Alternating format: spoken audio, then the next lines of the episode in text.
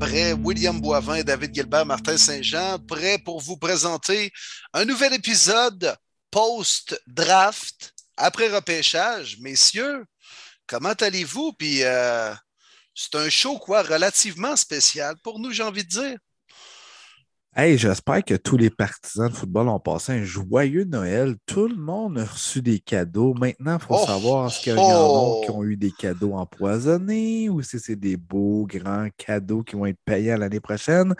Bref, pour l'instant, célébrons le Noël du football. Ouais, les cadeaux, à tes peu, là. C'est comme dans le temps quand nos parents recevaient une orange pour, euh, pour Noël, là, parce qu'il y en a qui ont reçu juste une clémentine, puis il y en a d'autres qui ont reçu le gros troc là, venant du Toys R Us de Fisher Price. Oui, puis il y en a beaucoup qui ont reçu des tomates, on va te dire. On va en jaser plus tard. Ce que tu disais, mon Will, ben, euh, c'est vrai que pour nous autres, c'est un épisode spécial. C'est le dernier épisode de la saison 1. Après ça, ben, on prend des simili-vacances parce que, comme tu disais, Will, la semaine dernière, si jamais il y avait des grosses nouvelles, ben, ça se peut qu'on fasse un genre de petit épisode euh, urgence. Là. Mais pour nous autres, c'est le dernier enregistrement euh, mardi ou mercredi soir de la saison. 35 des 36 dernières semaines, on vous a fait des podcasts. Puis je dois avouer que déjà, j'anticipe mardi ou mercredi prochain à être tout seul dans, ma- dans mon salon, faire comme moi. Il me semble que j'aurais fait un podcast, puis qu'on le fera pas finalement. Ça va être bizarre un peu. Mais Dave, je vais t'inviter. Si tu t'ennuies, là, tous nos épisodes du podcast Premier Les Buts restent en ligne. Fait que tu peux en télécharger un puis l'écouter mardi soir prochain. Tu t'ennuieras pas? Non, j'avoue, j'avoue, mais. Ah, des heures et des heures de plaisir. Mais en même temps, il y a, il y a le fait de, de vous jaser les boys à toutes les semaines. C'est un- comme un moment que j'attends avec impatience. Puis, sincèrement, je vais l'attendre avec impatience pendant trois mois parce que la saison 2 qui va recommencer au mois d'août, fin juillet, début août, euh, écoute, ça va être Oh! épique. Encore plus épique que la première saison a pu être. Ben tu oui. nous confirmes, Dave, il y aura de bel et bien une saison 2 de Premier Buts? Breaking Oh. news. Oh oui, rien de Oh. moins. Rien de moins. Ben OK, oui. yes. Si nous avions des applaudissements en canne, ça serait le temps des mettre. Ben oui, c'est ça. oui, on vous l'officialise tout de suite. On revient pour une deuxième saison dès début à août ou plus tard, c'est sûr et certain.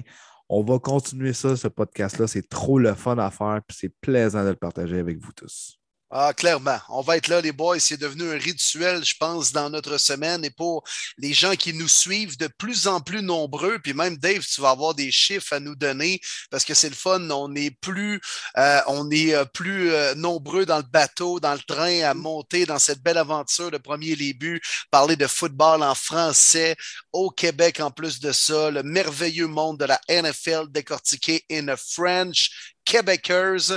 Alors, euh, non, c'est bien plaisant, les gars. Puis, on va de retour euh, avec grand plaisir. Puis, même qu'on va peut-être avoir des surprises pour vous autres à vous présenter au euh, fil du temps, des prochaines semaines, des prochains mois. Puis, les, activités de la NFL prennent également un peu plus de, pause. C'est un peu plus relax dans les, les nouvelles concernant la NFL. Fait que on va juste prendre des forces de notre côté. Puis, de retour, les boys le couteau entre les dents, puis prêt pour euh, jaser de foot pour une deuxième saison. Oh que oui, une grosse saison numéro 2 avec euh, bien des surprises, euh, des nouveautés. On peut, on vous en parle pas, mais euh, manquez pas le premier épisode de la saison 2. Ça va valoir la peine de mettre la table sur tout ce qui va s'en venir. Yes! Là, On parle comme si on était déjà nostalgique, là, mais on vient de sortir, comme tu disais, Marty, du Noël des, jou- des, des- des fans de la NFL, le repêchage. Un repêchage qui a été complètement fou, les boys. Un repêchage historique. Je peux parler de Georgia, qui a eu cinq joueurs défensifs repêchés en première ronde. C'est en historique. arrivé. première ronde, c'était Ouais. cœur, ça. 15 au total, tabarouette! Fou. puis ça faisait longtemps qu'on n'avait pas vu ça. On a eu un corps arrière qui a sorti au choix numéro 20. Puis le deuxième est sorti en troisième ronde. Puis ça, je pense qu'il n'y a pas grand monde qui pouvait prévoir ça non plus. Euh, ça a été complètement fou. Puis les boys, nos équipes ont fait des choix qu'on a quand même aimés, je pense aussi. Comment l'avez-vous vécu? Moi, je veux, savoir ça parce que je sais que Martin, toi, tu as fait un gros party. Will avec. Vous avez vécu ça comment, cette belle fin de semaine-là? J'ai des frissons en ce moment, les boys. Quel show! Honnêtement, je le regardais plus comme un point de vue de un gars qui adore la NFL tout court. ça a été un de mes repêchages préférés, même si mon équipe avait moins de choix que d'habitude. Oh, que j'ai aimé ça. J'ai tellement aimé ça parce que je m'attendais à rien et j'ai eu plein de rebondissements, plein de surprises. Puis ça ne s'est pas arrêté juste au jeu du soir. Le vendredi soir, j'ai adoré la ronde 2 et 3. Comme tu l'as dit, Dave, un QB dans le top 64, j'ai jamais vu ça de ma vie. Je sais Ah pas. J'ai jamais, jamais vu ça de ma vie. Les transactions, moi, je me suis dit, il va y avoir aucun joueur gros nom vont bouger. Ça n'a pas de sens, commence à bouger. AJ Brown, la grosse surprise, s'en va chez les Golds. Quel coup fumant. Marquis Hollywood Brown, qui vient de connaître sa meilleure saison à vie avec les Ravens, s'en va rejoindre son buddy Kyler Murray d'Oklahoma du côté de l'Arizona. Lamar Jackson qui tweet live What the fuck? Oh my God! C'était-tu bon pour vrai? Wow! Attends, attends, moi je veux l'entendre Quel show! parce que le tweet de Lamar Jackson me dit à la sauce Will Boivin, je veux l'entendre. Le What the fuck! Le WFT! Le What the fucking team, le WFT. Ben oui, mais hey, Lamar, en plus de ça, on échange ce choix-là pour potentiellement pogner un joueur qui va te protéger, qui va te permettre de courir pour les dix prochaines années. Il aurait peut-être dû euh, tour- se tourner les pouces sept fois avant d'écrire. Mais Ouais. bon, regarde, quand même. Il est encore en égo puis il n'y a pas de contrat. Ouais, ça C'est va bien. vrai, C'est vrai. Ben non. C'est un move à la Lamar Jackson, ça. C'est-à-dire, euh, je fais quelque chose et je pense pas trop avant de le faire. Oh, belle flèche lancée d'un Brown ici. Ouais, c'était gratuit. C'était gratuit quand même, mais c'est vrai. C'est vrai. Mais, mais quel show! À Las Vegas, en plus de ça, les boys. En Viva Las Vegas!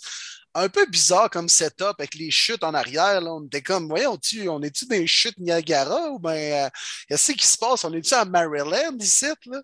Mais c'était un peu bizarre, mais euh, quand même, la NFL, écoute, fait pas les choses à moitié. Euh, c'était, euh, c'était le fun de revoir aussi. Oui, il y en avait eu l'année dernière à Cleveland, puis là, tu sais, il y avait eu le, le repêchage virtuel deux ans avant, quand la COVID venait juste de péter un peu partout sa planète. Mais non, c'était vraiment un draft où, euh, tu sais, c'était la normalité, les fans de chacune des équipes, euh, beaucoup des Raiders, parce que c'était à Las Vegas, bien sûr, avec plein de monde différents qui viennent présenter les choix, les rebondissements en première ronde. Par la suite, Weezer, puis Ice Cube qui donne des shows également après les rondes de, de, draft. C'était, écoute, c'était typique NFL. Puis euh, je pense que tous les fans ont quand même été gâtés parce que, comme on le disait, les boys la semaine dernière, euh, même si ton équipe, des fois, bon, a moins repêché ou tu n'as pas le choix de première ronde ou tu repêches un gars que tu n'avais pas nécessairement prévu ou c'est une surprise, tout le monde va regarder un highlight puis se dit Ah, ben finalement, c'est quand même un bon choix, puis ils ont des raisons de le repêcher. Fait que tout le monde finit gagnant, peu importe pour qui tu prends, même pour les Lions Bleus. Alors, c'est la beauté du draft de la NFL. Ouais, mais, hein, mais écoute, moi, un des moments préférés que j'ai eu dans ce repêchage-là, là, c'est la présentation en deuxième ronde de Ed Marinero des Vikings du Minnesota qui se pointe là. Tu sais, puis on s'entend là d'habitude, là, tu te pointes, tu donnes ta description générale, tu donnes ton pic, 30 secondes après, tu es parti. Lui, ça fait 1 minute 55. Puis là, il passe des histoires de dans son temps, puis ci, ça. Puis quand madame de la NFL qui vient le voir, elle fait comme Monsieur, prenez le pic, là, c'est le temps, là, parce qu'on va vous couper. Puis là, t'es comme. Le gars, il a de l'air à faire comme OK, OK. Puis écoute, j'ai jamais vu ça, le gars. Il a, il ça a l'air d'un vieux sénile un peu. Là, tu sais, que dans mon temps, on mangeait des oranges à Noël, puis on faisait 50 km. Pour... Là, j'étais, voyons, qu'est-ce que c'est ça? Mais j'ai Ah tellement. C'est le que- dire, le maudit pic, là? exact. Tous les fans des Vikings sont comme Je t'aime, Marinaro, mais va-t'en, donne le pic. C'est vrai, la petite madame Ah de la NFL qui a annoncé les choix à partir de la ronde 2, là. Hey, elle m'a l'air germaine pas à peu près, cette madame-là. hein. Hey, Hey, dans les bureaux, elle doit gérer ça. Hey, toi, ça marche de même. Ah ouais, va me chercher un crayon. Toi, un café, un lait, un sucre. Bon, t'as mis juste un sucre et je te sac dehors. Non, elle doit, elle doit bien gérer ça. Là. Puis ça a l'air d'être la bras droit à Roger Goodell. Là. Fait qu'elle doit être, elle Ouais, doit être quand même assez puissante, cette madame-là. Exact. Ouais. Puis si on continue dans les présentations, qu'il y a de Kyle Brandt du côté de NFL Ah, Network qui a présenté oui, les oui. Bills en criant, en gueulant, en disant qu'ils vont gagner le Super Bowl et en finissant avec une bouchée d'ailes de poulet. C'était parfait. Ah. Puis que dire de Demise aussi, le lutteur de la WWE qui a présenté ben le, premier choix des Browns. qui a été long, très, très long à être présenté. Mais euh, ouais, je pense que lui aussi avait hâte de présenter son choix. Mais ça fait partie de ça, hein, un peu le côté folklore du draft de la NFL. Tu sais, mais des fois, là, il fait il fait un peu, un peu coup d'épée dans l'eau, leur fausse bonne idée. Des fois, c'est un choix fait en Allemagne avec les Chiefs. Il y a deux personnes dans un genre de café le soir là-bas. Ils n'ont même pas l'air de triper ou d'être des fans des Chiefs, puis ils nomment le joueur avec aucune ambiance et désir d'être là. Tu es comme sacrement. Si vous n'avez pas trouvé une meilleure idée ou, quelqu'un d'autre pour présenter ce choix-là, me semble que ça aurait, été mieux. Oui, effectivement. Mais c'est ça, je pense, la, la, le plaisir. Tu sais, on a vu, mettons, euh, Najee Harris qui était au Mexique pour pouvoir faire sa présentation. Euh, on a vu de tout. Puis par le passé, moi, ce que j'aimais souvent, c'était les gens d'anciens joueurs qui venaient troller, les partisans d'une équipe qui était, euh, dans le fond, une ennemie. On n'a pas tant vu ça. Mais on a vu, justement, on a vu des vedettes, on a vu des anciens joueurs qui remontaient, on a vu plein d'affaires, on a vu Roger Goodell qui s'est fait tuer. tu tant qu'à moi, la, la boucle est close, puis on a un repêchage qui maintenant euh, amène une dose d'espoir dans la majorité des équipes, sauf probablement peut-être les Patriots. Euh, quand on regarde les analyses de tous les experts, c'est tout D-, F, E. Euh, mais en gros, on dit ça, mais Bill Belichick, là, on a beau dire ce qu'on veut, il, a quand même, dans les 20 dernières années, fait pas mal une bonne job. Fait c'est de dire qu'ils ont fait une mauvaise job, mais on va quand même attendre de voir ce que ça donne. C'est ce genre de QV-là, honnêtement, que tu sais, on est là, on donne des grades immédiats sur des différents repêchages. Ça me fait rire. Il y a un gars, je pense, qui a donné quasiment A à toutes les équipes, quelques B. C'est comme au pas, il fait les juste pas. Puis honnêtement, ça sert à rien parce que c'est une QV que ça prend trois ans, honnêtement. Puis oui, c'est sûr que tu me dis les équipes que j'ai moins aimées, on va tout dire Patriots, c'est sûr, on va tout dire c'est des Reach. Mais tu sais, on ne sait jamais. Tu sais que dans trois ans, on va dire Aïe, aïe, aïe, Cole Strain, fais-tu penser à Quentin Nelson, pas rien qu'un peu, tu sais faut quand même rester prudent. Puis des équipes qu'on dit comme Wow, les Jets, c'est fou, les Chiefs, tout ça. Oui, moi, je te dirais que c'est des équipes qui avaient le plus de choix aussi, qui avaient plus de, place pour manœuvrer. Ils ont empêché des bons joueurs, je ne leur enlève pas. Mais dans deux, trois ans, on va se dire Ouais, finalement, tel joueur, peut-être pas, puis ça. Fait qu'il faut quand même être prudent là-dessus. Ouais, c'est rarement les équipes qui remportent le draft qui vont gagner le Super Bowl l'année d'après ou même l'année suivante ou l'année suivante suivante. Fait que c'est bien beau gagner le draft ou les free agents au mois de mars pour les free agents et au mois d'avril pour le draft, mais ça ne va pas nécessairement se refléter sur le terrain. Quoique des équipes sont, qui sont sorties gagnantes de ça, ça c'est clair. Ça c'est clair. Je pense qu'on peut les nommer facilement. Oh oui, euh, les... Ben, mettons, ben, les Jets sont très, très bien gérés leur choix. Euh, ils ont parlé. Les Ravens. Les Ravens, tout à fait, bien sûr. Qui, qui, Les Ravens, tu sais, c'est pas surprenant de voir ça. Puis euh, vous savez que je ne les porte pas nécessairement dans mon cœur, mais c'est pas surprenant de voir ça. C'est typique Ravens. Puis les Ravens, j'aime ça parce qu'ils se cassent pas la tête. Souvent, ils choisissent le meilleur joueur disponible, puis ils choisissent le gars qui va pouvoir amener ses forces dans leur système. tout est bon pour ça, mais on va t'utiliser là-dedans. On ne va pas te demander si tu es un demi-défensif physique de juste jouer de la zone avec nous. On va t'utiliser dans tes forces. les Ravens, souvent, ils ne se cassent pas la tête, ils prennent le meilleur joueur disponible. ah ouais, on repêche des gars qui sont projetés en deuxième ronde, puis qui sortent en deuxième ronde. Puis on n'essaie pas de frapper des coups de circuit avec tous nos choix. Puis la plupart du temps, ça leur, ça leur a souri. Et encore une fois, ils ont très, très bien géré leur pic et ils sortent parmi les équipes gagnantes et euh, qui se sont le plus améliorées en fin de semaine. Puis, je ne sais pas si vous avez remarqué pendant le repêchage, à deux reprises, il y a des équipes qui ont échangé juste en avant d'eux pour prendre un joueur d'Alabama. J'ai tellement ri, là. Oh! Parce que les équipes le savent que les Ravens pêchent souvent à Alabama, puis ça fonctionne. Mais comme Will te dit, les autres, ils vont vraiment par le board il s'en fout de la position. C'est tellement payant. Il me semble les Ravens, je le dis à chaque année qu'ils sont dans mes gagnants. Puis Colin, que c'est une des raisons qu'ils sont toujours, toujours compétitifs. Hey, tu sors de là avec Carl Hamilton au 14, aucune transaction. Tu échanges Marquise, mais tu vas chercher le meilleur centre en Terrell Lindenbaum. Tu obtiens David Jabot 40 cucs parce que sa blessure, mais tu t'en fous. Il va être bon le gars plus tard, pour vrai, là. Je peux pas croire que les autres équipes de NFL laissent les Ravens faire ça à chaque année. Début de quatrième ronde, on va chercher Daniel Faalele qui devient officiellement le plus gros joueur de la NFL parce qu'à 6 pieds 8 et 3 quarts puis 381 livres quand il est slim, euh, c'est un monstre. Puis tu sais, tu dis dans le power run game des Ravens, c'est un, un, bon fit. Le seul problème que j'ai avec le repêchage des Ravens, ben, à qui va euh, aller le ballon de Lamar Jackson? On sait que Mark Andrews est là. Euh, j'aime beaucoup la signature de Charlie Kohler en quatrième ronde, le Titan de Iowa State. Il devrait être bon. Par contre, euh, tu vas demander énormément de Devin DeVernay puis euh, le jeune Rashad Bateman. Rashad Bateman. Mais je pense qu'on veut faire de la place à Bateman. On l'a vu en fin de saison dernière, c'est lui qui était vraiment plus utilisé. Il a quand même fait la job après avoir été blessé en début de saison. Puis là, on veut lui laisser, euh, on lui a déroulé le tapis rouge pour qu'il devienne le premier receveur. euh, puis tu sais, les Ravens, l'identité quand même de cette équipe-là, c'est pas le jeu aérien. Fait que ça vaut-tu la peine vraiment de payer un receveur 10, 15, 20 millions, puis le gars, il chiale pas, il chiale quand il n'y a pas le ballon. tout passe par le jeu au sol. Puis encore une fois, on est allé échanger euh, Hollywood Brown pour repêcher un autre O-line, pour aller repêcher même d'autres gars en quatrième ronde. Et six choix en quatrième ronde, les Ravens.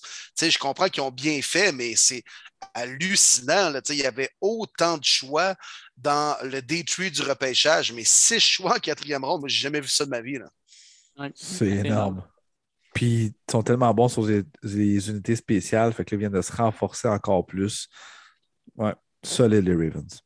Ouais, je veux vous entendre sur les Vikings du Minnesota. Premièrement, sur toutes les questions qu'on a reçues cette semaine, il y en a trois qui viennent sur les Vikings parce que je pense que leur repêchage a été euh, assez particulier. Une des choses sur lesquelles moi j'ai commis de la misère un peu, puis Laurent Cordier nous en parle, il dit euh, ils ont échangé deux fois avec des équipes de leur propre division. Ils ont échangé avec les Lions, puis ils ont échangé avec les Packers de Green Bay. Puis il dit, il me semble que c'est quelque chose qu'on ne devrait jamais faire.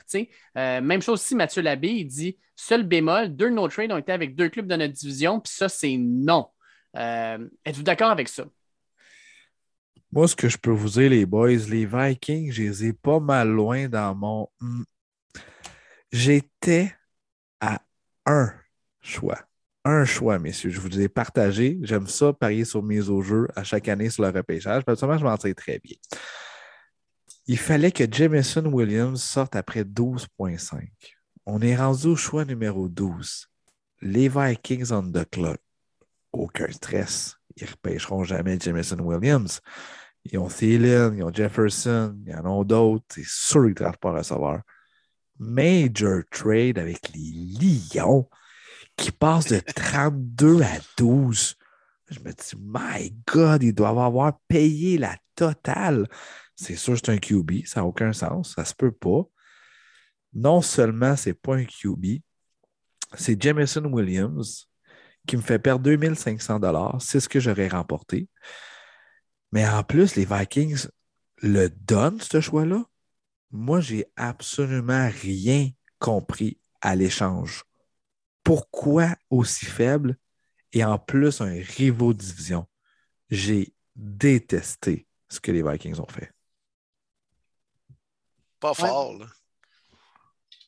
Will, tu dirais quoi si, mettons, Cleveland échangeait un choix de repêchage?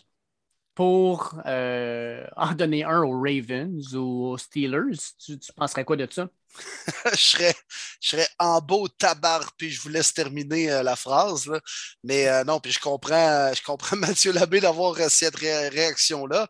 Mais tu sais, des fois, il faut laisser un peu le, côté partisan de côté pour regarder strictement ce que tu peux avoir en retour. Mais comme Marty l'a bien dit, le retour n'était pas tant gros et si alléchant pour procéder à une telle transaction. Euh, ils voulaient probablement repêcher dans la tertiaire les Vikings, fait qu'ils se sont dit que même à 32, ils pouvaient peut-être repêcher un, DDB ou un safety, puis finalement, ils ont pris le West Sign. Euh, c'est peut-être la réflexion qu'ils ont eue, mais je m'explique mal le fait d'aider les Lions Bleus, une équipe rivale de ta division, à s'améliorer, d'aller pogner un choix pour clairement un joueur qui avait convoité, parce que si tu procèdes, euh, à une telle transaction, c'est un gars que tu as visé, puis que tu veux pas te faire piquer par les autres équipes, donc tu trade up pour aller pogner ton gars. Euh, non, c'est bizarre. Puis euh, c'est clair que de le vivre en tant que fan, je serais en beau tabarouette. Ben, tant qu'à être là-dedans. Ouais, vas-y, vas-y. Ben, les Vikings s'en sont bien sortis. Oui, exact. Mathieu Labbé, il dit qu'il est vraiment pas fâché. Puis, on sait que Mathieu Labbé, c'est un fan fini des Vikings. Il dit qu'il est vraiment très satisfait du résultat final. Il dit, tu sais, j'aurais aimé ça avoir Hamilton parce qu'il était disponible au 12e, mais d'avoir Louis Ciné et Andrew Booth à la place. Ouais, Booth. Deux trous. C'est pas mauvais, là. Ouais, exact. Ben oui, très bon. Surtout la faiblesse qu'ils ont, eux autres, dans les débits. Là, ça fait des années qu'ils ont des busts. Euh, ils ramènent Patrick Peterson. Je pense qu'il peut être un bon mentor pour Booth. Après la première journée, je trouvais atroce les Vikings. Après la deuxième journée, je comprenais les moves euh, pour. Euh, en plus, un DG recru. Je pense que c'est. Euh, j'ai oublié son nom, malheureusement, au DG. Donc, non, il a fait du bon boulot. Il a joué aux échecs. C'est juste que les transactions, c'est pas assez ce qu'il y a eu en retour. Là. Du 32 au 12, là, c'est 20 gaps. Là. je peux bien comprendre que c'est pas un gros repêchage du côté des premières rondes de talent, mais quand même, de 32 à 12, c'est énorme. Mais c'est un choix top 15 quand même. C'est ça l'affaire. Euh, exact. mais le West Sign à côté d'Harrison Smith, ça pourrait être intéressant aussi dans la défensive des Mauves. Là. Fait que, ils, ont, ils ont quand même bien géré leur, choix malgré tout. En fait, c'est Kwesi Adolfo Mensa, le, DG, le nouveau DG des Vikings, euh, Martin. Là, tu cherchais son nom. C'est que je, ne te blâme pas de l'avoir oublié. Puis tant qu'à être sur les Vikings, euh, Olivier Roquebrune nous, nous demande euh, est-ce que Andrew Booth va avoir un impact immédiat avec les Vikings? Il dit Je sais que vous étiez assez high dessus. Moi, je peux dire qu'Andrew Booth est un bon corner. Il va avoir un tuteur extraordinaire, un mentor extraordinaire avec Patrick Peterson. Tu ne peux pas avoir un meilleur mentor dans une équipe parce que lui, clairement, il va te regarder, il va t'aider, il va te, te, donner des trucs, non seulement sur ta position, mais sur les joueurs que tu vas affronter. Euh, je pense que pour ça, ça va être un gros, gros, gros plus. Puis l'autre plus, ben, c'est qu'en pratique, tu te pognes contre euh, Jefferson et contre Adam Thielen. Puis ça, ben, euh, ça ne peut, pas, peut pas nuire parce qu'à toutes les semaines, tu joues contre un des meilleurs receveurs de la ligue en pratique, puis ça te permet de te développer. Fait que je pense que ça peut être excellent. Est-ce que ça va être cette année? Je ne sais pas. Peut-être que l'année, quand elle va avancer, j'ai l'impression qu'il va s'améliorer, mais je pense qu'il va être vraiment bon d'ici deux ou trois ans. bon point, Dave. Exact. Je pense qu'il faut juste qu'il travaille sur sa technique. C'est la raison qu'il est sorti en deuxième ronde. Mais je pense que c'est un bon fit là, avec Peterson. Puis euh, oui, la pression va être là parce qu'on a besoin urgent de DB. Il va, il va avoir des erreurs, c'est sûr. Il faut juste qu'il apprenne rapidement. Là, parce que la NFL, on le sait, ça laisse pas beaucoup, beaucoup de chance. Il y a des croûtes à manger, mais euh, ça aurait pu. Il y avait le potentiel d'être choisi en première ronde. Donc, euh, ça peut quand même être un petit vol en deuxième ronde. Et puis là, je viens de dire quelque chose, puis ça m'a comme allumé. Il faut qu'on parle de ça, les gars. Parce que là, j'ai dit Patrick Pedersen pourrait être un excellent mentor pour Andrew Booth. Avez-vous entendu les commentaires de Ryan Tannehill aujourd'hui? Tannehill. Parce que Tannehill a été euh, en conférence de presse aujourd'hui et on lui a demandé Que penses-tu de la signature de Malik Willis? Est-ce que ça va être euh, quelqu'un avec qui tu vas travailler, tout ça? Puis il dit Je ne suis pas payé ici pour être son mentor. Mais crime, excusez, c'est vrai. C'est juste vrai. Il fait juste le dire ce que les autres joueurs ne disent pas, mais c'est totalement vrai. Exact. Moi, je suis d'accord avec ce qu'il dit. Je suis d'accord, moi aussi. C'est juste que l'impression que ça donne, c'est. Je dis ça parce que je suis un peu inquiet, parce que je sais ce que j'ai fait à la dernière game de l'année. Ouais, c'est mal vu un peu de dire ça. Euh, j'aimerais avoir le contexte. Là. Souvent, on prend une cote, puis euh, ça fait le tour des, réseaux sociaux. Euh, c'est clair que Ryan Tannehill n'a pas dû euh, sauter au plafond quand il a vu que les Titans ont repêché Malik Willis. Là, on s'entend. Je veux dire, lui, c'est sa job, c'est une business. Euh, il a un contrat à long terme, puis s'il ne fait pas la job, ben, les Titans maintenant ont peut-être une option de le remplacer. Euh, c'est clair que lui ne devait pas triper tant que ça.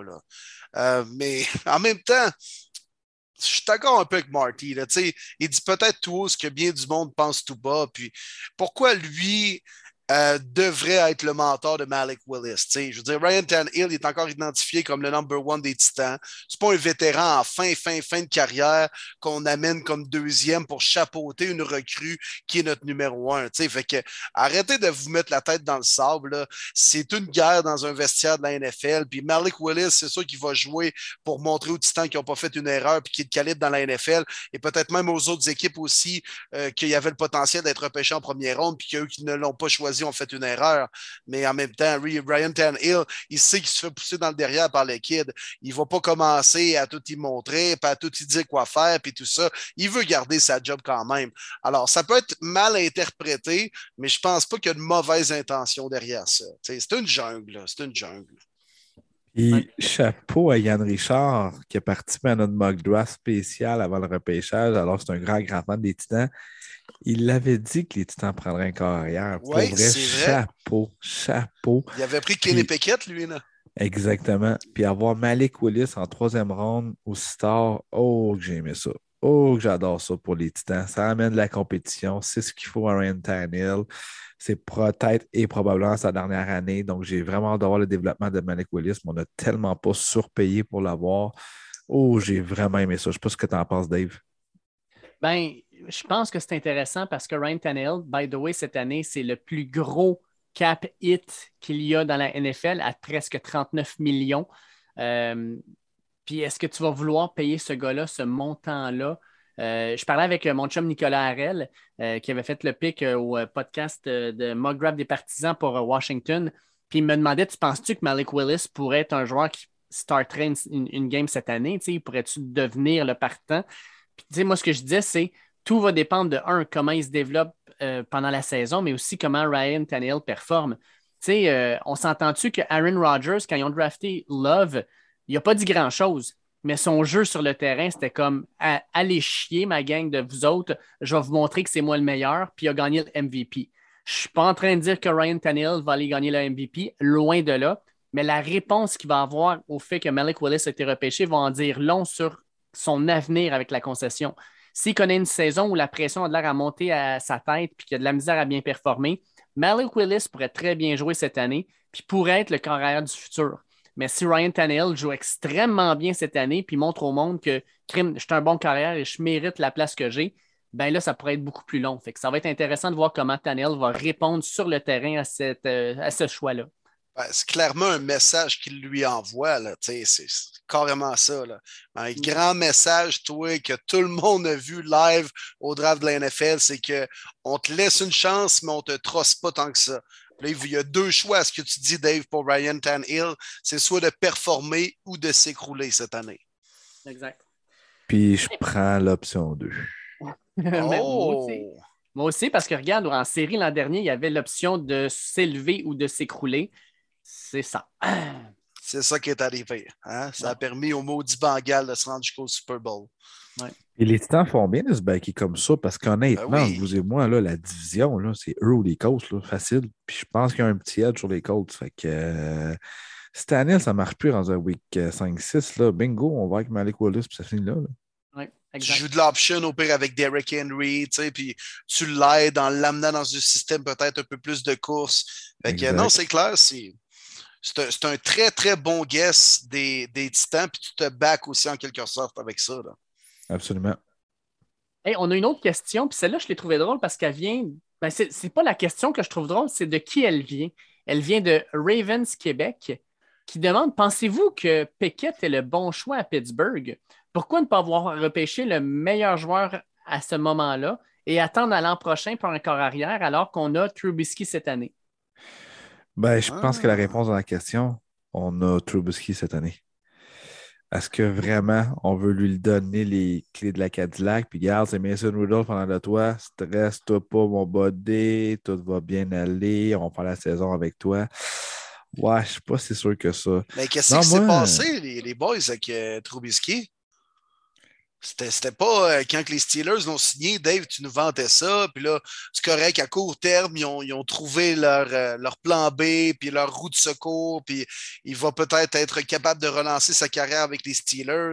Puis s'il y a une équipe qui va être capable, qui, qui pourrait le mettre dans une bonne situation pour l'aider, c'est bien les Steelers. C'est quoi, ils l'ont vu juste lancer un ballon au OTAs, puis ils se sont rendus compte que ça allait pas être la solution, lui-là. Là? Non, je pense pas pense pas. Je pense plus que tu peux pas le laisser tout seul. Puis c'est pas vrai que Rudolph était dans, la même compétition. Kenny Pickett, en plus, qui connaît très, très bien Pittsburgh, il était le seul carrière de cette QV-là être capable d'être partant. son problème, c'est son plafond. Exactement. Son plafond, il est vraiment bas. Il peut être un average QB, mais il peut être un average QB toute sa vie. Puis quand même, s'il est bien entouré, ça peut bien aller. Puis avec les Steelers, on ne sait jamais, mais tu ne peux pas dire à Trubisky, tu es automatiquement notre numéro un. Ça ne fait aucun sens. Alors que là, un an, personne ne voulait, puis là, tout d'un coup, il devient partant sans compétition. Ça ne fait aucun sens. Donc, moi, contrairement à ce que Ravens Québec il dit, Martin, de mémoire, son nom, moi, j'ai aimé le choix de Kenny Pickett euh, en première ronde, puis je le comprends très, très bien. Kenny Pickett, les gens disent qu'il ressemble à Ryan Tannehill. C'est bon à jouer à le faire avec ce qu'on vient de jaser dans les dernières minutes. Oui, mais tu sais, c'est fou parce que moi, une des surprises, ça a été ça. Ça a été que Kenny Pickett soit sorti le premier corps arrière alors que tout le monde parlait de Malik Willis. Puis clairement, je pense que si les Steelers passaient sur Kenny Pickett, ben ça descendait. Là. Parce que euh, de ce qu'on comprend, en fait, c'est que les Steelers, par le fait que ben, l'université, les Panthers de Pittsburgh, l'université joue au Heinz Field, ben, ça fait en sorte que euh, Kenny Pickett était dans les installations constamment. Fait qu'il y avait aussi un input de toutes les personnes dans le stade sur il est comment le gars, comment il parle au monde, euh, comment il, se comporte euh, avec n'importe qui, pas juste avec les coachs, pas juste avec ses coéquipiers, mais avec le, personnel, puis avec les personnes qui sont, comme qui vendent les billets, les personnes qui ouvrent les portes, les, concierges, etc. Fait que probablement qu'eux autres avaient cet input-là pour être capable de dire en, première ronde, au 20e total, c'est lui qu'on veut parce qu'on aime ce gars-là. C'est pas juste pour le, football, c'est parce qu'on aime la personne aussi. Fait que, je pense que c'est un petit peu pour ça qu'il a été repêché euh, aussi rapidement.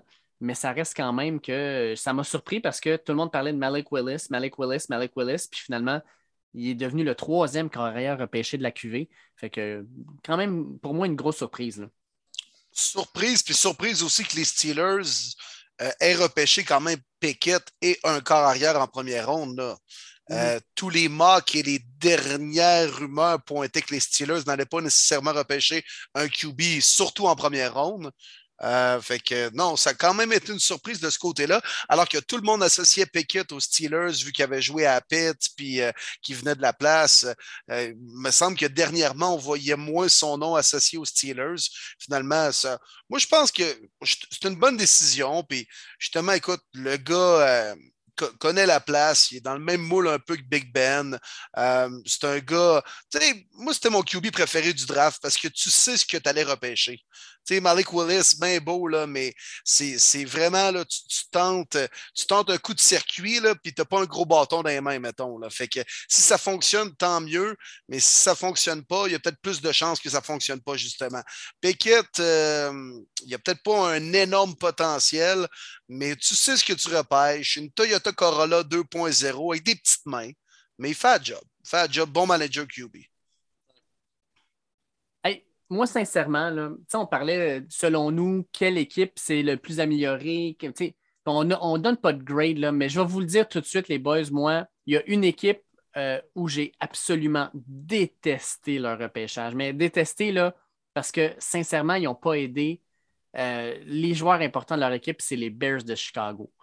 Les Bears de Chicago, je comprends la, tradition des Bears, c'est la défensive. Ils sont allés chercher Kyler Gordon, qui est un corner en début de deuxième ronde. Ils sont allés chercher un safety, euh, Jaquan Brisker, qui est très bon en milieu de deuxième ronde. Euh, ils sont allés chercher euh, un receveur, Velas Jones, en troisième ronde de Tennessee, qui est correct. Mais tu regardes le reste du draft, là. Je ne sais pas si vous vous rappelez l'an dernier, là, mais Justin Fields, le moment que la ballon atteigne ses mains, il y avait déjà les deux defensive ends dans sa face parce que sa ligne offensive était de la merde. Et là, qu'est-ce qu'ils ont fait? Ben, ils ont repêché un gars en sixième ronde qui s'appelle Zachary Thomas. Je ne suis pas sûr que ça va être bon. Ils ont repêché Doc Kramer en fin de sixième ronde, un centre de l'Illinois. Puis ils ont repêché en septième ronde un gars qui s'appelle Jatire Carter de l'Université Southern, qui est un garde. Fait que là, ils se sont dit, nous autres, on va repêcher trois gars pour notre ligne offensive en sixième et septième ronde. That's it, good job. Justin Fields va être safe. Ben voyons donc. Puis non seulement ça, mais pour vrai, là, on regarde le, depth chart de Chicago. Justin Fields va lancer le ballon à Darnell Mooney, Byron Pringle, puis Willis Jones. Ça, c'est trois receveurs numéros. Ben, je ne peux pas dire 1, 2, 3. Ça serait peut-être 4, 5, 6 dans la majorité des équipes. Ça me fait capoter. Sincèrement, Justin Fields doit sortir de là. C'est lui le grand perdant, ce n'est pas les Bears, c'est Justin Fields il doit se dire Qu'est-ce que c'est ça, cette affaire-là? Comment je suis supposé de bien jouer avec tout ça, moi? Moi, moi j'étais lui, je serais découragé. Absolument. Honnêtement, absolument. Surtout que c'était une QV où il y a beaucoup de bons bloqueurs, à ce qu'on disait. Mm-hmm. Puis tu n'es même pas capable d'en repêcher un alors que tu avais deux choix de deuxième ronde. Oui, tu as pu ton choix de première ronde, mais quand même, aucune excuse. Euh, je pense à un gars que j'étais surpris, euh, Raymond, qui est sorti avec les Colts en troisième ronde. Je pense que je l'aurais tellement vu avec les Bears. Mais c'est les Bears. Hein. On a de à les suivre, à les comprendre. On espérait qu'avec Nagy et euh, tout son groupe, que ça changerait. Finalement, ça n'est vraiment pas un bon repêchage, encore une fois, ni les agents libres. Hein. Il n'y a rien qui m'intéresse. Puis en plus, on a dit pendant le repêchage que oh non, non, non, c'est pas vrai, mais qu'en arrière, dans les coulisses, on est en train de magasiner Robert Quinn qui vient d'avoir quoi, 19,5 sacs, je pense? C'est quoi tu veux faire, Bears? décide, là, tu sais, je veux dire, fais une vraie reconstruction, tu sais, reste pas en statu quo, mais c'est parce que tu t'améliores pas, ça fait deux, trois ans de suite, là, c'est sont tough à suivre. C'est la pire situation pour un jeune corps arrière, tu sais les Jets sont en train de bien entourer Zach Wilson. C'est comme ça que tu vas aider un jeune carrière à performer puis à réussir à progresser dans la NFL. Aussi bon soit-il, même si Trevor Lawrence, bon, vous le savez, c'est pas mon préféré, mais il n'a clairement pas été placé dans une bonne situation. sais, Lamar Jackson a été bon à ses débuts parce qu'il est arrivé avec les Ravens qui l'ont repêché 32e. Puis il y avait déjà pas mal de monde à jouer avec, qui euh, jouer autour de lui. Puis il a déjà une bonne ligne offensive, bien bâtie pour lui avec ses forces, c'est-à-dire courir avec un système d'option de, et tout ça. Alors que Justin Fields joue le vert, on le place dans la gueule du loup, on est fait Ah ouais, let's go, perform, man. C'est la pire situation pour scraper tes jeunes carrières, puis c'est ce que les Bears sont en train de faire présentement. Puis là, justement, Dave, probablement qu'en fin de repêchage, il était là, crime.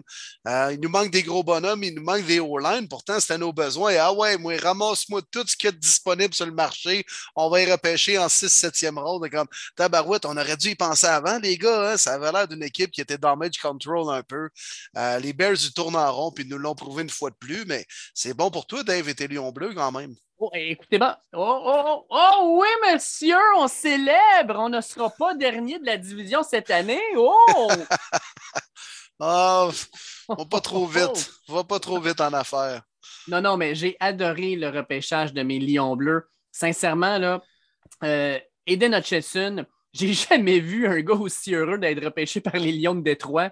Euh, le gars est en train d'être heureux, le sourire. J'étais comme ah, Mr. Smile, hein? Mr. Smile.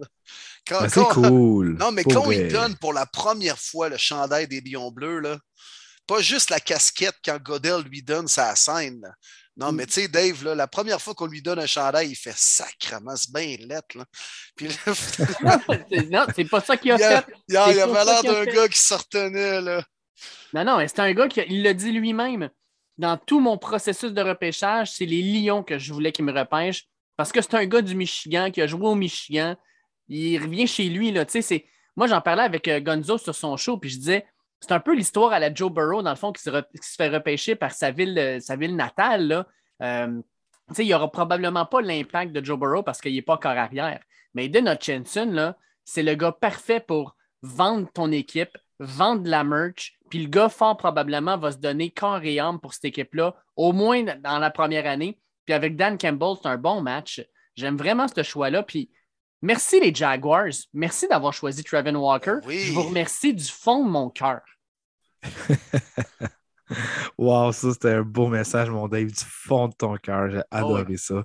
Mais écoute, pour vrai, c'est cool. C'est une belle histoire. C'est le gars reste au Michigan. C'était c'est le fan favorite, euh, le gars de la place, tout ça. Honnêtement, moi, j'étais super content de voir ça.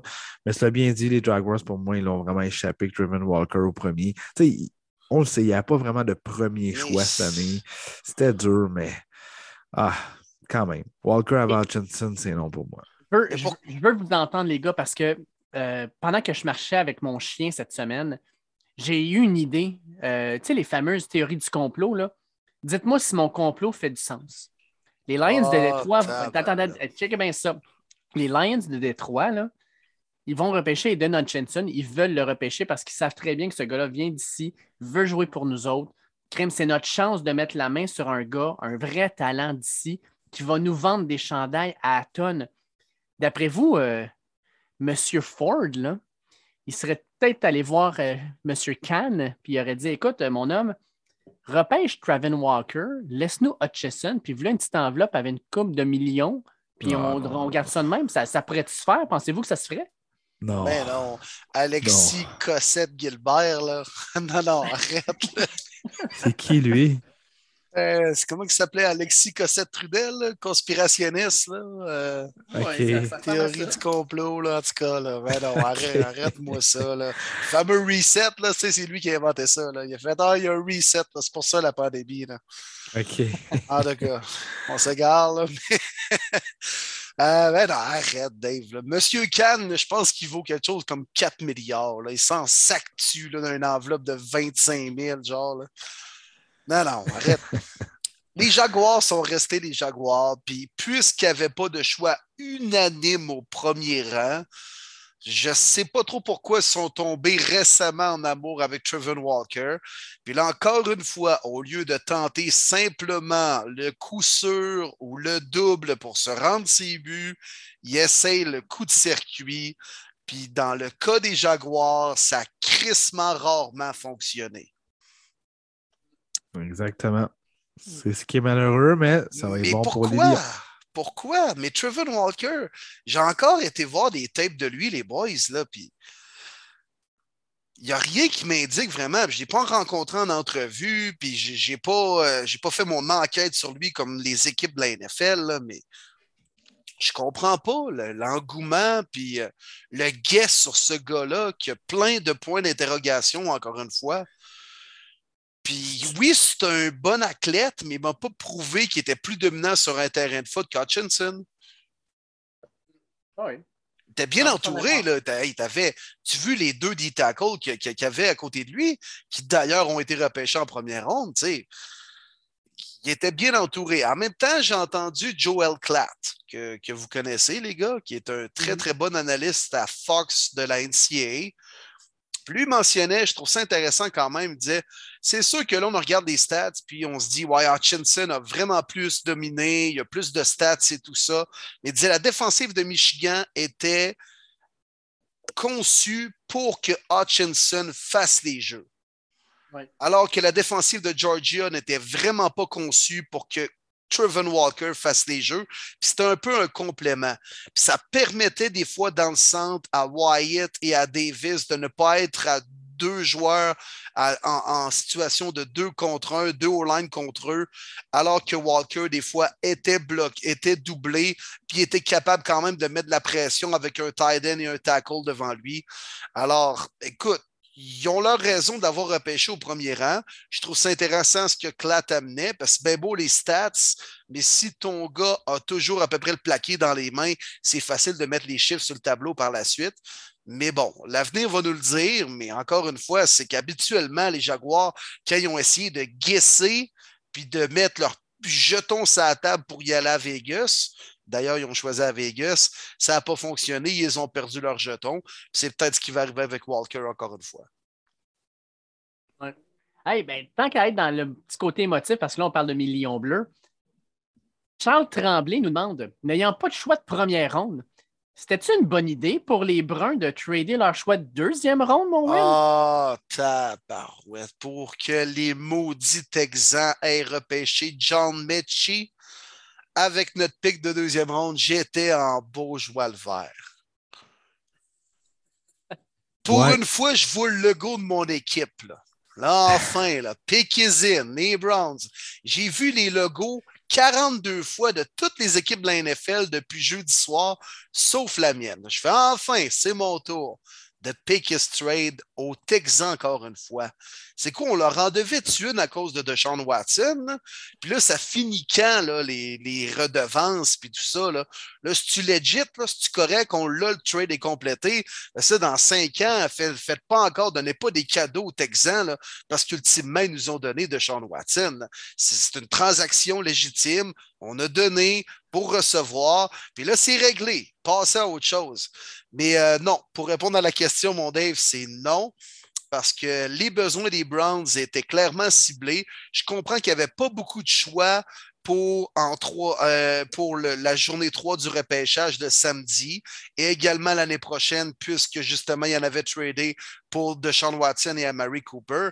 Mais c'est bien beau empiler des choix, mais je pense que les Browns, dans ce cas-ci, ils auraient pu encore aller chercher un excellent receveur en deuxième ronde. Il y avait Mitchie puis euh, George Pickens de disponible. Moi, je pense que ça aurait été le choix à faire. Puis on s'en fout pour l'année prochaine. On va peut-être avoir des choix compensatoires si on échange des gars en cours de saison. On verra rendu là. Là, c'était le choix à faire en deuxième ronde. Alors, pour euh, cette fois-ci, j'ai pas trop aimé ce que mon DG a fait comme move. Là, puis, euh, euh, donc, je profite de ma petite tribune pour l'exprimer, les gars. Mais moi aussi, j'étais assez surpris. Surtout un gars comme John Mechie. Il me semble que je l'aurais tellement vu avec vous autres, les Ah. Browns, un besoin criant d'un autre receveur. J'ai eu la difficulté comme toi, là, honnêtement. Puis est-ce que c'est vraiment, euh, même si tu accumules plus de choix plus tard parce que tu n'en as pas beaucoup, on le sait, le niveau d'impact qu'un joueur repêché euh, peut avoir dans la NFL diminue grandement de ronde en ronde. Puis de mémoire, les rondes 5, 6, 7 sont moins payantes que les joueurs que tu signes euh, comme euh, agent libre après le repêchage. Fait que, les équipes qui cumulent beaucoup de late choix, honnêtement, c'est pas tant payant. Fait que je me suis dit, oui, je comprends les Browns quand on donné beaucoup du côté des Texans pour Deshaun Watson, mais là, tu avais la chance de, de jumeler avec un John Mechie qui est encore là. Ah, j'ai eu de la misère moi aussi, Will. Ah, genre, je l'avale encore de travers, les boys. Donc, en même temps, ton repêchage, il est excellent. Euh, premièrement, vous avez repêché Martin Emerson premier- en- avec votre premier choix en troisième ronde. Il est pas pire, lui, hein, un excellent corner. Un excellent corner. J'aime vraiment. Tu sais, à 6 pieds 2, 200 livres, c'est un gars qui va être physique. puis C'est un gars qui est quand même une bonne vitesse. Puis il croit ça, beaucoup, beaucoup en lui, euh, clairement. Dave, petite parenthèse, parce que euh, Troy Hill, ils l'ont euh, rééchangé Ben aux Rams oui. de Los Angeles, alors qu'il avait joué, euh, il avait joué là toute sa carrière. Il est venu avec les Browns un an, puis là, paf, il est shippé à nouveau avec les Rams. Alors, c'est un gars que les Rams connaissent bien, puis c'est carrément à cause du choix d'Emerson que Hill a été échangé la journée d'après.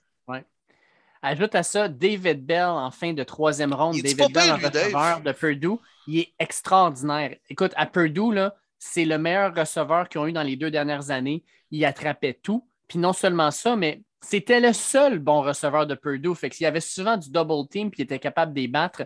C'est un gars qui n'est pas extrêmement rapide. Il a couru juste un 4,65 à son 40 verges au combine. Mais c'est un gars, ils disent, he's not fast, he's quick. Ce qui voulant dire, il va faire des moves rapidement. C'est un excellent, euh, un excellent euh, coureur de tracé. Euh, moi, je pense que tu vas l'aimer, surtout pour les gens de troisième essai. Là, va être un excellent receveur. Perion Rinfrey, excellent defensive tackle d'Oklahoma Yes. en quatrième ronde. Pour moi, c'est un vol. Et deux gars qu'on a moins parlé, mais je veux t'en parler, moi. Premièrement, Jerome Ford, le running back de Cincinnati. C'est un gars qui vient d'Alabama. C'est juste qu'à Alabama, ben, il y a tellement de running back, il y avait de la misère à, se- à avoir sa place. Fait qu'il est allé à Cincinnati. C'est un très, très bon porteur de ballon. Euh, il a été énorme cette année pour Cincinnati. Fait que je pense que ça, comme police d'assurance, excellent.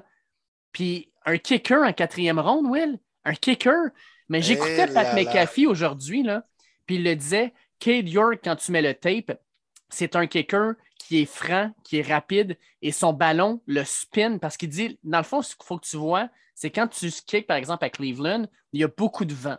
Puis un ballon, quand c'est kické, il faut que tu vois le spin rate dès le départ. Si le ballon est un petit peu croche, tout de suite, tu sais que ça va être tout croche dans le vent parce que ça va partir d'un bord ou de l'autre. Mais quand la balle tourne vraiment vite puis straight, là, tu sais que c'est bon. Puis avec Cade York, tous ses kicks, c'est toujours de même. C'est un, euh, un excellent kicker. Puis lui-même le disait, Pat McAfee, qui est un punter et ancien kicker de la NFL, il dit c'était mon kicker préféré. Puis je pense qu'il va amener de forts euh, services pour les, euh, les Browns de Cleveland. Fait quand j'ai écouté Pat McAfee, je trouvais que vu qu'il connaît bien la position, ça avait quand même une bonne valeur aussi. Je trouvais ça intéressant. Très intéressant, très intéressant. Euh, c'est toujours spécial hein, de voir euh, un kicker sortir en quatrième ronde avec ton équipe, mais c'est un besoin. Et euh, écoute, je, je n'entends que des bons mots sur lui. Puis ça va être la nouvelle mode. On s'en parlait, nous autres, les boys en privé. Puis j'ai été le premier à faire le saut, mais en même temps, là, je repensais à ça. Puis, on a ri un peu, même bien des gens des Bengals l'année dernière qui avaient repêché Evan McPherson en cinquième ronde. Puis ça a été payant finalement en série? Puis je pense qu'il va être bon pour bien des années à venir avec les Bengals.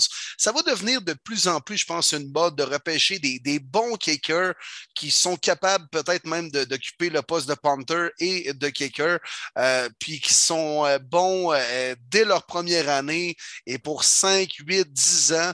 Alors, ça va devenir la norme. Puis bien, tu sais, oui, il y en a des bons, des kickers dans la NFL, mais souvent, on voit des équipes faire des roulements puis passer deux, trois batteurs durant une année. Euh, tu sais, des fois, d'en avoir un bon, d'en avoir un régulier, c'est pas donné à tout le monde. Alors, si tu peux aller en repêcher un, quand tu as le luxe, des fois, dans, dans un repêchage de sept rondes, d'avoir 8, 9, 10 choix, tu vas peut-être investir un, choix de 4, 5, 6e ronde sur un batteur. Il y a des exemples qui nous démontrent récemment que ça a payé de faire ça. Merci à Evan McPherson, parce que je ne peux pas croire que j'ai vu autant de kickers puis de punters sortir en quatrième, cinquième ronde cette année. Ça me fait capoter. il n'y a pas si longtemps que ça, c'était des choix de septième ronde ou undrafted, puis là, il y en avait plein en dedans des cinq premières rondes. Ben, bravo McPherson, les équipes ont allumé qu'un botteur et un punter, ben, ça existe aussi sur un terrain de football. Ouais, écoute, quoi, les, euh, les, Ravens en ont pogné un, un kicker, ben, un punter, même en quatrième ronde. Je pense qu'il y a des box aussi. Exact. Euh, en tout cas, il y en a eu quatre. avec le punt gun. Le ouais, en sixième ronde. Mais là, pourquoi il est sorti si tard ben, que ça, ça. Dave, là? Pourquoi c'est pas le premier?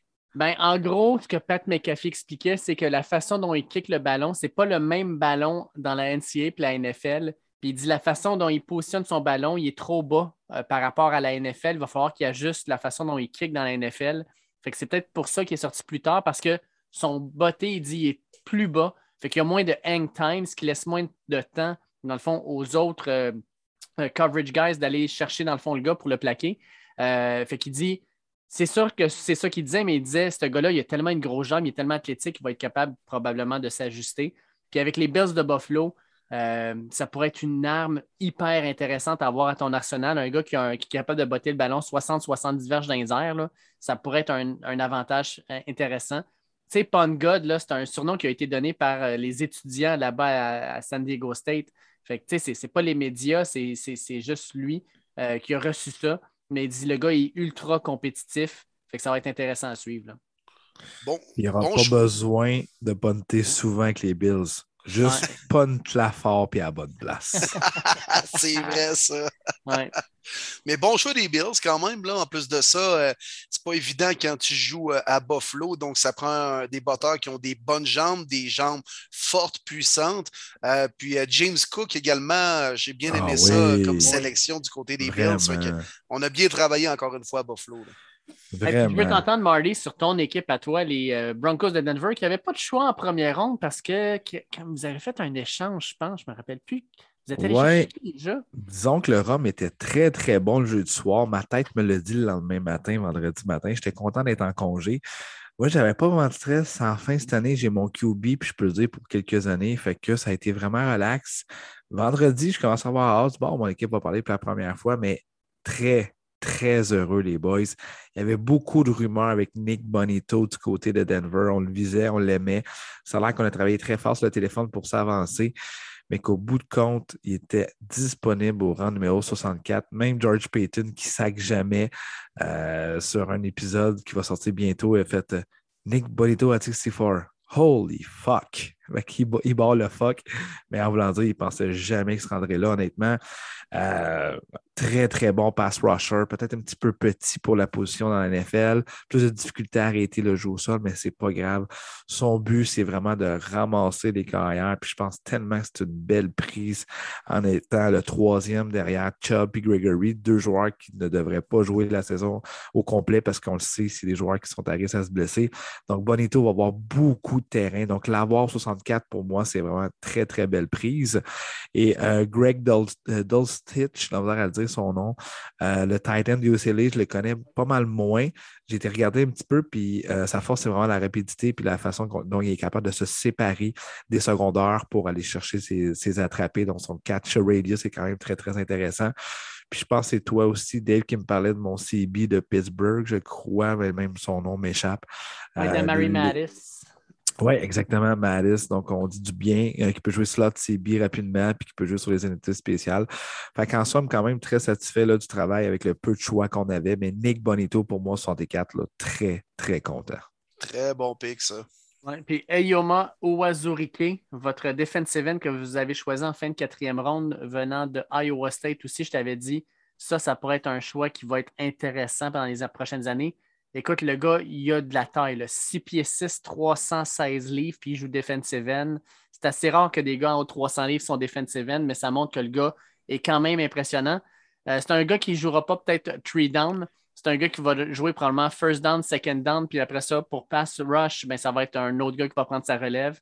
Mais il est quand même un très, très bon joueur, puis beaucoup de taille, fait que ça va aider votre ligne, je pense. Ah, c'est bon. C'est bon, un joueur que je ne connaissais pas du tout. Donc, euh, non, j'ai hâte. Euh, j'ai déjà hâte au camp d'entraînement, les boys. Mm. Je vais terminer avec une question de Nicolas Baudouin euh, par rapport aux équipes spécifiques. Nicolas Baudouin nous demande c'est quoi notre opinion sur l'énorme reach des Pats qui sont allés chercher Cole Strange? Lui, il dit c'est un des plus gros reach de la première ronde dont je me souviens. Il me semble que le gars était projeté autour de la troisième ronde, puis il sort finalement première ronde avec les Pats. Qu'est-ce que vous en pensez? C'est les pattes? Ah, c'est ça, ouais, c'est les pattes. C'est là ma bille. Je veux dire, ils ont donné chaque Mason en cadeau, bas contre un choix de 5, puis Reach un autre guard en first round qui sortait troisième. C'est ça, c'est Gabriel, comme Willy dit. C'est les pattes. Je suis pas tellement surpris. Est-ce que c'est un reach? Oui. Peut-être que dans deux heures, on va dire shit, c'était pas un reach. Mais en ce moment même, oui, il faut l'avouer. Mais c'est des pattes. C'est le style de son joueur dans son système. C'est ça leur pensée. Ils s'en foutent de ce qui sort sur le board. Est-ce qu'il fait mon système? Est-ce que je l'aime? Je le prends. les pattes se sont reculés aussi. Ça paraît que c'était leur homme. Cole Strange parce qu'ils savaient pertinemment qu'elle allait être disponible à fin de première ronde, peut-être même en deux ou en troisième ronde, que certains euh, diraient. Là. Mais euh, c'était probablement le gars qu'on avait visé. Donc, euh, de mémoire, les Pats repêchaient quoi? 21, puis ils ont reculé jusqu'à 28. puis, écoute, probablement qu'on l'avait étudié. C'est un besoin, un garde. Bill avait probablement regardé bien des gardes, sinon tous les gardes disponibles. Puis il a dit, lui, il va fitter dans mon système écoute, c'est sûr qu'il jouait nulle part à Chattanooga. Who the fuck is Chattanooga? Mais 6 pieds 5, 307. Euh, J'étais allé regarder quelques tapes. Il manque beaucoup de technique, mais c'est un gars qui, qui, peut être poli puis qu'il a assurément la charpente et le physique pour réussir dans la NFL. C'est un garde très, très euh, mobile et polyvalent, ce qu'on voit de plus en plus. Là, dans le temps, c'était plus des gars qui sortaient jamais en trap ou en pull parce qu'ils étaient moins capables de bouger, mais là, lui, il va être capable de, partir là, un peu en screen devant son porteur. Donc, euh, c'est probablement un gars que les Pats avaient vraiment bien évalué. Puis oui, Sean McVeigh a ri en disant Hé, tabarouette, je l'avais même visé pour en troisième ronde. Lui, merde. Mais euh, finalement, écoute, les Pats ont fait leur devoir. Il faut y aller avec l'historique de l'équipe, comme on dit. Trevor Walker peut devenir une bête avec les Jaguars, mais historiquement, ce que les Jaguars ont fait comme guess, ça a rarement fonctionné. Alors, ce que les Pats ont fait comme guess, souvent ça a pu fonctionner. Quoique dernièrement, avec Inkel Larry, avec, euh, avec euh, Sonny Michel, compagnie, ça a été peut-être plus tough. Là. Mais pour un gros line de même, euh, je vais faire confiance à Bill. Puis c'est tellement pas surprenant de voir les Pats de faire un reach de la sorte. Et pour répondre à la question aussi, est-ce que c'est les plus gros reach que j'ai vus? Ben, il y en a toujours à chaque repêchage. En 2019, là, LG Collier de Seattle, personne ne le voyait sortir en première ronde. Il sort 29 au total, mais c'était fin de première ronde. Puis certains le voyaient comme milieu, fin de deuxième ronde. Pas pire. Mais en 2020, c'est juste il y a deux ans, les Raiders choisissent Damon Arnett. Damon hmm. Arnett, là, on le voyait en début de troisième ronde, puis ils le sortent en au 19e overall. Écoute, puis il y avait plein de bons corners cette année-là. Puis là, lui, il sort 19e overall. Je me rappelle que même Mel Kipper fait comme Oh shit, il va falloir que je change mes feuilles parce que lui, je l'avais vu en troisième ronde, attends un petit peu, là, puis il fallait qu'il retourne dans ses papiers. Ça, ça avait été une grosse surprise. Euh, fait il y en a chaque année, je pense. C'est juste que là, ça vient d'un gars qui. Tu sais, Damon Arnett venait de Ohio State. Ohio State a plusieurs bons corners qui sont présentement dans la ligue. Chattanooga, ils n'ont pas beaucoup de grands gardes qui sont dans la ligue. C'est peut-être ça qui était, qui était surprenant. Là. Ouais, mais, mais souvent, je pense à ça même les Reach arrivent de plus en plus que les gros bonhommes. Hein. Colton Miller, également des Raiders, qui avait été sélectionné euh, milieu de première ronde, n'était pas nécessairement projeté pour être même un choix de deuxième ronde. On le voyait peut-être plus fin deuxième, début trois. Euh, les Raiders ont misé sur lui en première ronde. Puis aujourd'hui, c'est quand même devenu un très, très bon joueur de football. Euh, des fois, il passe un peu sous le radar des gars comme ça qui jouent à Chattanooga. puis tu sais, des, gars de ligne qui n'ont pas de stats, parce que Chris, il n'y en a pas pour les line des stats.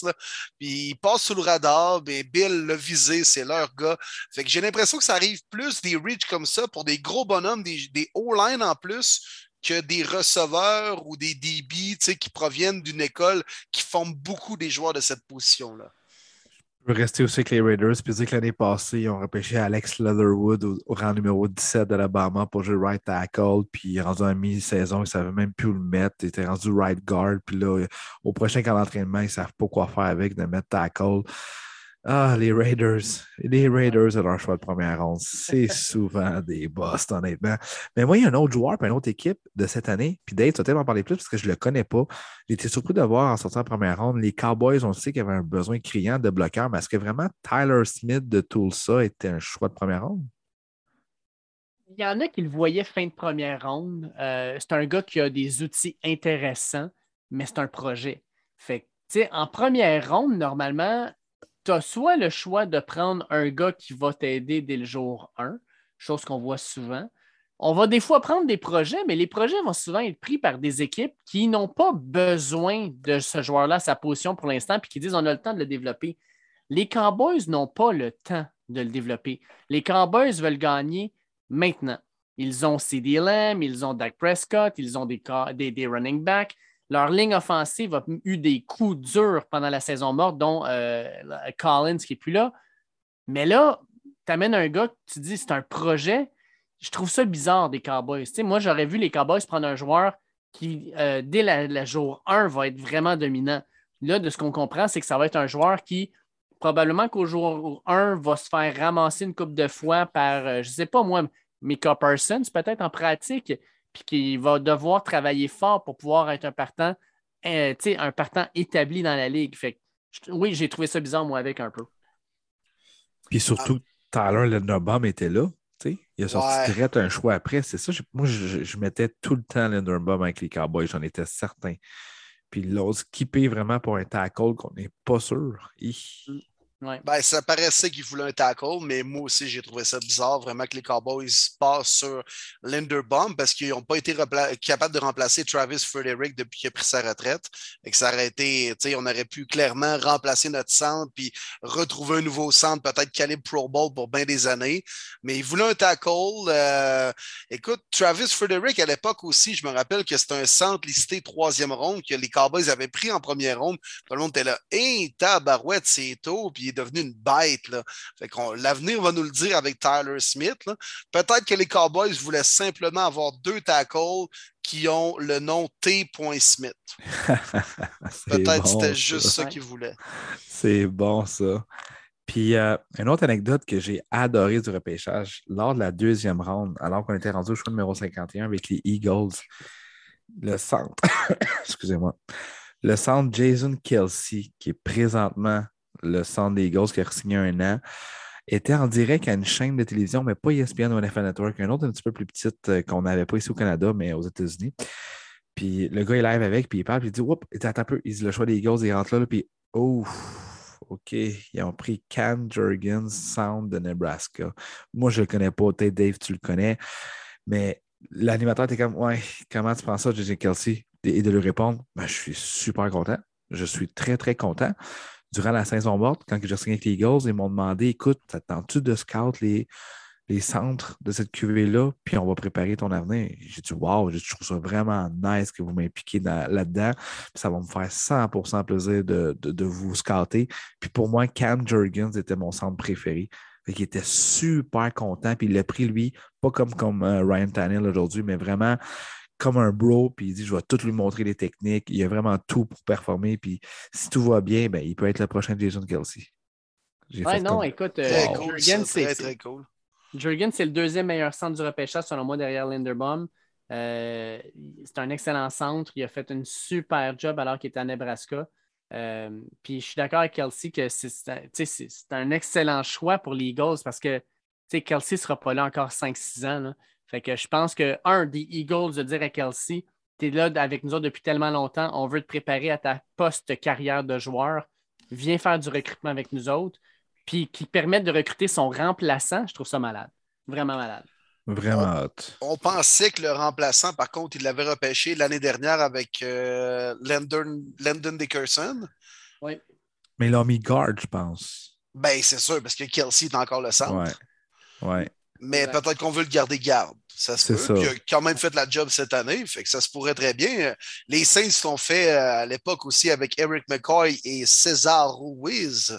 Oui qu'on avait repêché comme centre et qu'on l'avait finalement mis comme garde. Fait que, c'est interchangeable. Puis Dickerson peut jouer garde pendant 10 ans au pire, puis euh, Jerson peut, euh, peut remplacer par la suite euh, Kelsey dans deux ans. Puis l'affaire est ketchup, je vois le. Là. L'affaire est ketchup. Mais de la moutarde. Mais de la moutarde. Ça fait longtemps que j'ai pas entendu ça.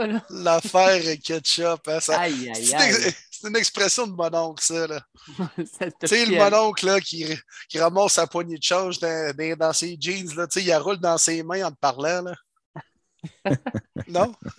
Avec un cure sur le bord de la gueule. Là. Oh, ouais. l'affaire, l'affaire ketchup, mon chum. hey, on parle hey, mais de, les Eagles, euh, écoute, oh, ils ont bien repêché, là. Écoute, ton frère doit triper, hein? Ton frère doit Non, mais on parlait des gros bonhommes des Eagles puis des remplaçants. Ben, c'est ce qu'ils ont fait aussi avec Jordan Davis et euh, Fletcher Cox. Oui, c'est parfait, ça. Tu amènes le jeune dans une bonne situation où il n'y a pas nécessairement à performer, à être un partant avec toutes les snaps à la première année. Là, il va jouer dans une rotation. Cox va être frais. Davis va être frais. Puis par la suite, va pouvoir avoir, apprendre d'un bon mentor qui va être prêt à lui passer le flambeau. Ça, c'est du bon travail. Ça, c'est des bonnes organisations. Puis au lieu d'avoir un trou d'un an ou deux ans, mettons que tu as une méchante bonne ligne, mais elle est vieillissante, le whoop, les gars sont échangés ou ils prennent leur retraite. Là, puis là, t'es comme, ah, fuck, c'était notre identité, notre O-line. Là, il faut rebâtir ça. Puis là, ça prend du temps, un peu comme les Cowboys font présentement avec leur O-line. Mais là, les Eagles, ils, ont calculé leurs besoins puis ils ont dit, on va être capable déjà de faire une transition sans avoir de trou d'un an, deux ans avec notre O-line et la D-line. Très, très bon travail des Eagles. Et Jordan Davis, c'est un fit parfait à Philadelphie, je trouve. Et après ça, quoi dire de leur prochain move quand ils voient que les cinq receveurs sortent en avant d'eux, ils se disent Regarde, pourquoi est-ce qu'on irait prendre un jeune qu'on n'est pas certain? Oui, c'est drôle parce que la comparaison de Trillenberg, c'est AJ Brown, mais regarde, ils ont été avec la valeur sûre. Tu as Devante Smith sur un contre recru, tu as Jalen Hurts sur un contre recru. Vas-y, paye-les. Puis AJ Brown, moi, je trouve c'est un receveur underrated dans la NFL. Je l'adore. Puis let's go, on donne notre choix de première ronde pour lui donner son contrat. J'ai adoré ce move-là. Et le cadeau du ciel, Nakobe Dean au 83. Je peux bien croire que les blessures, il est trop petit, pis pis ça, mais je trouve qu'il a livré la marchandise solide dans la dernière année avec Georgia. Euh, je n'ai pas vu beaucoup d'intérêt, mais lui me popé du tabarouette. C'est qui ça, Nakobe Dean? Je l'ai adoré. Fait que euh, c'est zéro un reach, on s'entend, 83, il donnera ce qu'il peut. Mais on le sait, les linebackers, les Eagles, ça fait des années qu'on en cherche un. Donc, euh, ça pourrait être un cadeau. Oui. Écoute, Nako oh, là, personnellement, je pense que c'est probablement le meilleur euh, choix de ce repêchage-là pour la valeur. En troisième ronde, tu tombes sur ce gars-là. Là, ils disent qu'il y a un pectoral strain, c'est à cause de ça qu'il a commencé à glisser. Mais le gars, là, c'est un unanimous All-American. C'est lui qui a gagné le Butkus Award qui est remis au meilleur linebacker de la NCAA. C'est un gars qui a euh, euh, fait son diplôme euh, secondaire en l'espace de trois ans. C'est pas en c'est pas un diplôme de comment, comment on dirait ça, mettons, en, travail social ou quelque chose en genre. Non, non, il a fait ça en ingénierie.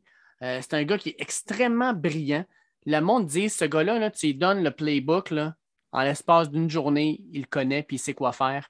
C'est un excellent pick-up pour les Eagles. Puis je suis sûr que ton frère, mon Will, quand il a entendu que Nako Bidin s'en venait à, Philadelphie de Georgia avec un choix de troisième ronde, il capotait. Parce que ton, frère, on l'entend, ton frère, c'est un linebacker. Fait de voir ce gars-là s'amener avec son équipe, il devait capoter. Ah non, il tripait. Il tripait en troisième ronde en plus de ça. Je pense qu'il aurait même tripé en première ronde, puis il aurait aimé ça à Devin Lloyd. Puis finalement, bon, les Eagles, ils vont avec le gros D-tackle, la D-line, un peu euh, la culture de l'équipe. Mais euh, par la suite, on fait le gros trade, mais on réussit quand même à pogner Nako Bidin en troisième ronde. Non, non, c'est du très, très bon travail des Eagles. Puis bien sûr, les partisans avec mon bro sont, sont bien contents. Puis sérieusement, les Eagles, là, à la suite de ce ce repêchage-là, bien sûr en impliquant le trade, c'est une bien meilleure équipe. Ils ont très, très bien travaillé. Man. A.J. Brown à côté de Devante Smith, c'est parfait. On parlait d'un vétéran. Brown est quand même assez jeune encore, mais il, est établi dans cette ligue-là. Euh, il va pouvoir aider euh, Devante Smith, qui en avait beaucoup trop sur les épaules l'année dernière, qui était étiqueté comme premier, donc toujours doublé dans le plan de match des équipes adverses. Ça va aider aussi Jalen Hurts. Lui, c'est un peu euh, l'année de la vérité. Là présentement. Je ne pense pas que les Eagles même savent qui va être leur QB à long terme. Ils vont donner une chance à Hurts, mais c'est à lui de performer cette année. Mais là, on l'aide. C'est comme, gars, tu vas avoir une bonne online. Là, tu as un bon premier receveur. Smith va être encore meilleur. Donc là, c'est à toi de performer, mon chum. Mais les Eagles ont très, très bien travaillé.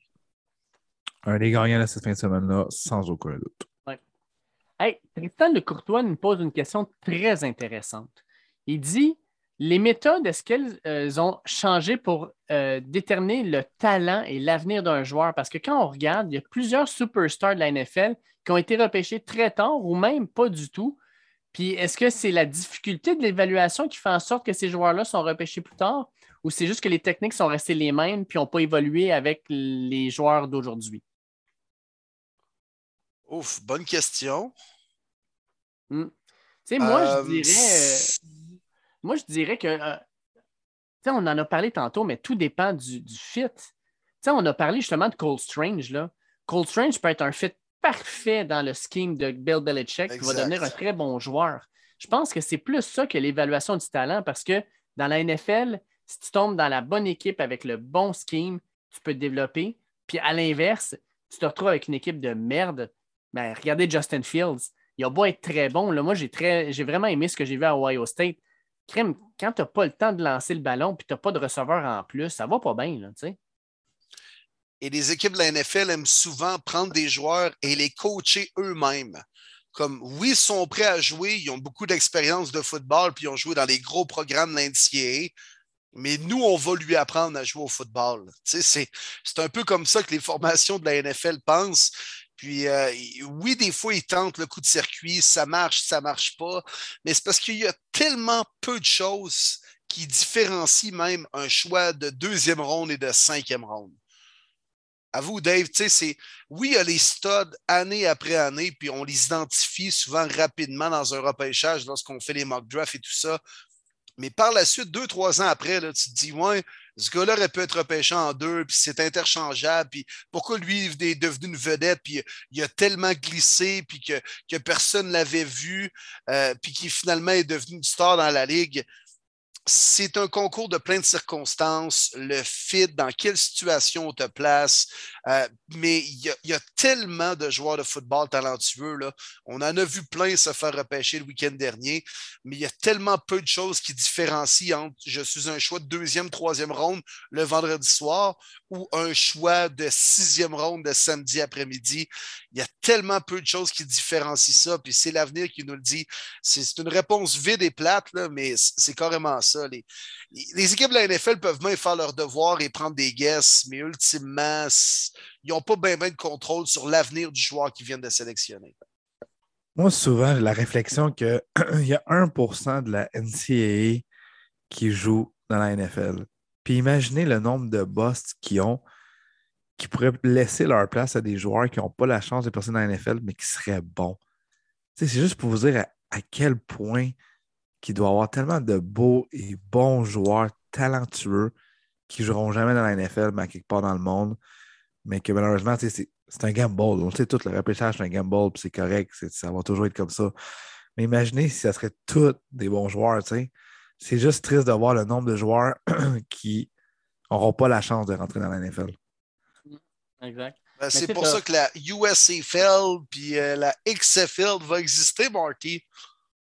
Oui, avec tout ce que ça implique. En fait, ce qui est particulier, c'est que. J'ai essayé d'écouter ça, la USFL. C'est. Euh, T'es bon, je trouve. T'as essayé d'écouter ça. T'avais rien à faire, là. Euh, j'avais pas grand chose à faire, effectivement. Puis il y avait les, les séries hockey n'étaient pas commencées, il n'y avait pas de basket.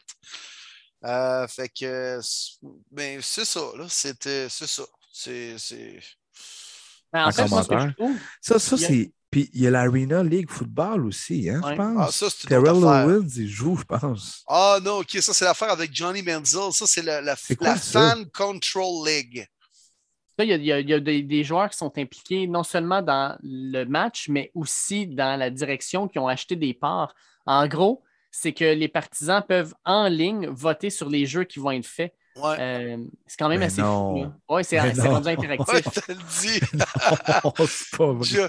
Johnny Manziel, il, il, il, donne le jeu dans, dans le handle, Marty. Puis c'est genre, genre Mario à Verdun, man, qui a décidé du jeu en écrivant ce site. ok, j'en pleure en ce moment. man, fucking Terrell Owens, une légende de NFL, il joue là-dedans sais, il court le tracé que Meredith dans l'Illinois a décidé. je suis désolé, je suis crampé. C'est pas vrai qu'on soit rendu là. on est rendu là, puis. Hey, je le, vois, je le vois, le Mario à Verdun avec sa chemise, euh, sa camisole blanche avec une tache de moutarde. Hey, Benzo, là, ouais, donc, quarterback. Ah ouais. là. il est là. Hey, chérie, Carole, Carole. Ils viennent de faire mon jeu, ils ont fait un toucher. Il est toujours dit que j'allais être un Chris de bon coach de football. c'est pathétique ah, quand même. Ah, mais ça devient de plus en plus gros. C'est ça, qui est surprenant, c'est que ça ah, C'est un freak show, cette affaire-là. Ben, voyons donc. Ouais. N'importe quoi, j'en viens pas.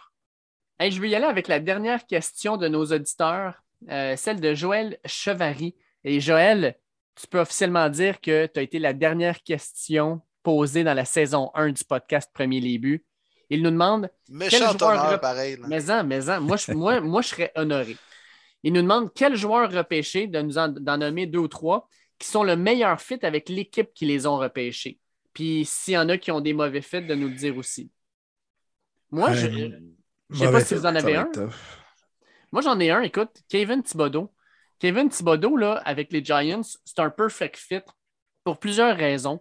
Premièrement, Kevin Thibodeau, on l'a vu dans les entrevues, c'est un gars qui n'a pas la petite tête, c'est un gars qui croit en ses habiletés, puis il s'en va dans la grosse pomme, dans où les lumières euh, shine the brightest. Fait que, tu veux être le meilleur, un, c'est le bon endroit pour y être. Puis deux, c'est un gars qui s'entraînait puis qui discutait énormément avec Michael Strahan, qui, on, se, on, va se le dire, est une des plus grandes stars que les Giants ont jamais eues. Fait que, tu sais, c'est quand même drôle que le gars a toujours été avec Michael Strahan, parle avec lui, tout ça, puis se ramasse dans l'équipe de Michael Strahan. J'adore ça, puis je pense qu'il va faire vraiment tout un tabac avec les Giants de New York, surtout dans la nouvelle défensive de Wink Martindale qui cherche de la vitesse. Puis ben, Kevin Thibodeau, son premier step, il est tellement rapide. C'est complètement fou. Fait que j'ai hâte de voir ce qu'il va être capable de faire là, mais j'aime beaucoup, beaucoup ce fit-là.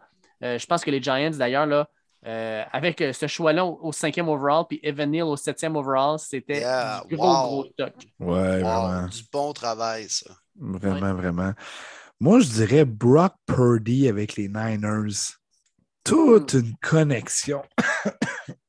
hey, je m'excuse aux auditeurs, je suis en train de perdre la voix solide. Tabarouette, comme moi, Marty, on a de la misère à jaser. Ça va bien. Il est temps qu'on prenne des vacances. Il est, temps que ça finisse, cette histoire-là. ah, c'est ça. On est dû des vacances. Non, mais écoute, euh, meilleur fit, toi, tu dis, Dave? Oui. OK. Euh, moi, je vais te dire, euh, je vais te dire sauce.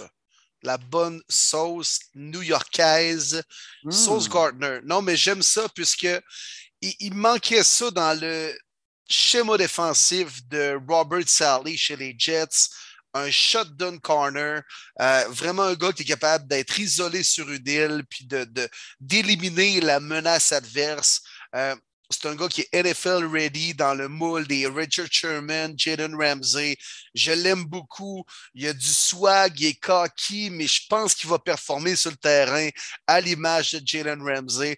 moi, je trouve que le fit est parfait. Oui, c'est haut, euh, mais je pense que si les Texans passaient euh, au numéro 3 sur euh, Sauce Gardner, puis ils ont finalement décidé de repêcher leur le premier corner de ce repêchage avec Derek Stanley mais euh, moi, j'aime beaucoup le fit de Sauce avec les Jets. Ben, regarde, moi, je vais te donner le pire fit. Derek Stingley avec les Texans de ben Houston. Derek Stingley, là, c'est un gars qui, à LSU, quand l'équipe a commencé à moins bien aller, qui a décroché. C'est un gars qui n'a pas joué la saison complète. Puis, à un moment donné, ça avait l'air d'un gars qui n'avait plus le goût de jouer. Il s'en va jouer avec les Texans de Houston, qui, sincèrement, là, ils n'ont pas une grosse équipe. C'est une équipe qui risque d'avoir de la difficulté cette saison. Est-ce que Derek Stanley va être capable de rester motivé toute la saison avec les Texans? C'est la grande question. pour moi, ce n'est pas un bon fit. Un gars qui a déjà montré que quand son équipe commence à perdre, il décroche, s'en va dans une équipe qui va perdre fort probablement beaucoup cette année. Comment il va réagir? Moi, là, personnellement, ça aurait été un gros signal d'alarme, mais je comprends en même temps que tu dis ce gars-là pourrait être un corner générationnel. Il est talentueux comme ça. Je comprends que tu vas le chercher, mais moi, il y aurait eu des alarmes qui auraient sonné un peu partout. Ça, ça me surpris, les boys. Honnêtement, là, on était une gang à la maison, on était sept de mémoire, dont un de mes bons amis qui est gros, gros fan des Texans de Houston depuis J.J. Watt. Puis, il est le seul, je vous jure. Il a dit Texans vont drafter Stingley. On était tous, ben non, impossible. Il repêche ça, c'est sûr, ça, c'est sûr, sûr, sûr, tout. On était 6 contre 1. Stingley sort. On était comme, what the fuck, comment ça tu l'as calé? Lui, il a lu beaucoup du côté de Houston. Puis dans le système de Lovie Smith, on dit que Stingley fait vraiment mieux que Sauce. Que tout le long du processus, Stingley est en avant de Sauce. Est-ce que c'est une bonne chose? Moi, je pense que non. Mais les Texans ont fait confiance à Lovie Smith, qui lui croit très bien que Stingley va fuiter. Je pense qu'il va trouver la saison longue, très longue, puis que dans deux, trois ans, il ne sera plus là. Tu sais, je veux dire, Lovie Smith va être là pour combien de temps? Là? sais, deux semaines ou deux mois? Là? Sais, je veux dire, à quel point son opinion est importante. De genre, ah, moi, c'est le gars que j'aimerais avoir dans ma défensive. Il semble que le DG des Texans aurait dû mettre son pied à terre. Fait comme non, on va repêcher le meilleur joueur disponible pour mon futur entraîneur qu'on sait qu'il va arriver plus tôt que tard. Euh, puis oui, il peut devenir bien, bien bon. Tu sais, le genre de gars que son plafond est, son plafond est haut, mais son plancher est très bas aussi. Euh, mais dans le cas des Texans où tu as des besoins partout, man, choisis le joueur le plus sûr à n'importe quelle position, au pire. je m'explique mal ce choix-là des, Texans. Pas mal. Puis Kenyon Green également, 15e total. Oui, c'est quoi le besoin vraiment tant que ça pour les Texans? Avant les receveurs disponibles et même. c'est cher payé parce que Kenyon Green, tant qu'à moi, c'est un gars qui pourrait devenir un garde dans la NFL qui n'a pas, pas ce qu'il faut pour être un tackle. Fait que ça, me surprend, moi, avec 15e, c'est très, très haut. Hey, les boys, je ne sais pas si vous avez d'autres choses à dire par rapport au repêchage. Y a-t-il d'autres affaires que vous allez amener ou que, qui, qui, qui, semblaient d'intérêt? Oh, on a fait le tour, je pense. Oui, hein. oui du draft. Il y a une couple, une couple d'autres nouvelles qui ont découlé. Ah oui, mais euh, ben oui. Écoute, premièrement, breaking news, mon William Boivin, juste avant qu'on enregistre, quelques minutes avant, tu nous envoies ça. Catherine Reich, la Québécoise qui s'en va. Elle s'en va où, mon Will? Ben oui, toi, à Cleveland, dans le Dak Pound, avec les Browns de Cleveland. Catherine Reich, la Québécoise, qui est euh, nouvellement une membre du management des Browns. C'est fait, les gars. J'en suis très heureux. J'ai une grosse nouvelle. Eh oui, un gros rôle. encore une fois, elle va monter les échelons aussi rapidement pour une femme et en plus québécoise dans la grosse NFL. C'est hallucinant. Wow! Wow! Puis dans le fond, écoute, elle va devenir, de ce qu'on comprend, euh, l'adjointe vraiment au DG des Browns, Andrew Berry. Donc vraiment euh, bras droit en quelque sorte. Un poste qu'elle occupait aussi un peu avec les, Eagles, mais elle s'occupait plus des, opérations football. Tout ce qui est au niveau contractuel, puis de pouvoir manager ça avec la masse salariale, là, je pense qu'elle va être pas mal plus impliquée au niveau football, au niveau contractuel, des salaires aussi, mais vraiment plus au niveau décision football. Euh, Andrew Berry occupait le même poste que Catherine Reich avec les Eagles à l'époque, et les deux ont travaillé un petit peu ensemble lorsque Catherine Reich commençait, je pense, en, en 2018, si je ne me trompe pas, à travailler dans la NFL avec les Eagles. Alors, ils se connaissaient un peu, dans, la NFL, pour percer dans cette jungle-là et ce, monde rempli d'hommes, on va se l'avouer aussi, les gars, c'est qui tu connais, puis c'est qui tes contacts. Alors, c'est pas pour rien que Andrew Berry a probablement très bien aimé Catherine Reich, très compétente. On l'a vu aussi beaucoup dans le War Room des Eagles, quand il sélectionnait, elle était en arrière en train de travailler ses feuilles. Euh, elle a l'air de bien faire sa job et de se faire un nom présentement. Puis c'est pas pour rien qu'elle obtient une promotion.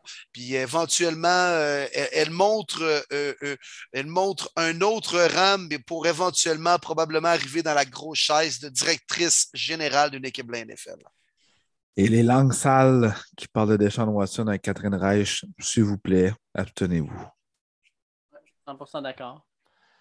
Si on retourne un peu dans le temps ensuite, on a eu un, échange, celui de Tyron Matthew qui se ramasse. En fait, ce n'est pas un échange, mais c'est plus comme Tyron Matthew qui se ramasse avec les Saints. Euh, Tyron Matthew qui retourne en Nouvelle-Orléans, lui qui a joué avec les Tigers de LSU dans le temps. Comment vous trouvez le fit de Matthew avec les Saints? Je la comprends pas. Je la comprends vraiment pas. Tu laisses partir Marcus Williams, qui fitait parfaitement, que tu avais repêché, que tu avais développé, que tu aurais pu payer. Tu sais finalement Marcus May quelques jours plus tard qui jouait pour les Jets. OK. Tu essaies d'en repêcher un, tu n'es pas capable. Puis après ça, tu donnes le gros contrat à Tyron Matthew, 3 ans, 33 millions. Voyons donc, les Saints, arrêtez donc de donner autant d'argent à des vieux joueurs. Je ne comprends pas sont allés chercher Daniel Sorensen aussi, là, le safety blanc des, des Chiefs à l'époque. Ah, ils sont rendus avec les, les safety des Saints, sont rendus les, c'était les safety des Chiefs. Oui, ben c'est vrai, carrément. C'est vrai, Colin Dave. Tyron Matthew puis Dan, Sorensen, c'était pas mal les safety des Chiefs dans les dernières années. En fait, ils sont beaux, eux autres, les Saints. On va aller chercher. Là. Euh, ouais, non, ben, j'aime le fit quand même. C'est un gars qui vient de la place. Euh, qui, était souvent euh, associé aux Saints dans les dernières années. Euh, c'était son équipe d'enfance, c'est un gars de bâton rouge. Mais c'est sûr qu'au niveau, euh, au niveau salarial, puis même au niveau, je veux dire, les Saints, présentement, oui, veulent gagner, mais ils devraient peut-être davantage laisser leurs jeunes jouer que de vraiment signer des vétérans puis de tourner un peu en rond avec une fiche de 500 c'est probablement un gars qu'on va couper après un an, puis là, tu vas avoir du debt cap à payer. Donc, c'est n'est pas nécessaire. ils ont CJ Garner Johnson, Dan Sorensen qui, joue déjà safety, Marcus Mike qu'on a signé, comme tu as dit, Marty. Ils sont allés chercher aussi Justin Evans, qui est un ancien deuxième choix des box qui a comme arrêté de jouer au foot, qu'on tente de relancer sa carrière. C'est clair que lui, il ne peut pas être partant demain matin, là. mais ça fait beaucoup de monde au niveau des safety chez les Saints. Alors, euh, est-ce que c'était vraiment un besoin présentement? Non, mais je pense que c'est un gars quand même qui va amener un peu d'identité et de culture à la défensive des Saints. 100%, d'accord, mon Will. Puis euh, je pense que dans le fond, là, euh, on l'a vu par le passé, euh, ce gars-là, là, Tyron Matthews, c'est un leader.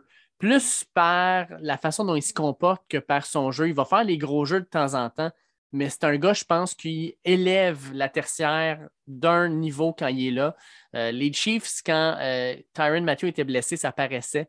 On dirait que la défensive avait moins d'énergie, était moins là. je pense qu'il va peut-être amener une énergie différente. Par contre, euh, la façon dont les Saints se comportent présentement, c'est qu'ils se comportent comme une équipe qui, clairement, voudrait euh, gagner les grands honneurs. Mais je m'excuse, les Saints, ils ont quand même Jameis Winston comme corps arrière. Puis son backup, c'est Andy Dalton. Je suis désolé, mais c'est pas avec ça que tu vas gagner un Super Bowl. Peut-être que tu vas être capable de gagner. Tyson Hill? ouais, ouais, je l'oublie. C'est peut-être un petit peu voulu. Euh, mais en même temps, tu dis que les Saints vont peut-être être capables de gagner euh, une ronde de série, peut-être deux. Peut-être, s'ils sont chanceux, même peut-être gagner la NFC, mais ne seront jamais de taille contre le AFC, sincèrement. Jamais. Il falloir que Jameis Winston sorte une méchante année pour que ça arrive. Puis que Chris Olave soit genre la Rookie Offensive of the Year. Ah, ça, il y a des chances, par exemple. C'est mon candidat actuel. Pour ceux qui jouent au Dynasty ou ces affaires-là, là, hmm, Chris Olave, prenez-les rapidement parce qu'il va devenir recevoir numéro un des Saints dès cette année. Ah ouais? Ouais, Michael Thomas. Michael Thomas, je pense, c'est sa santé et tout ça, je pense qu'on est déjà bientôt à la fin.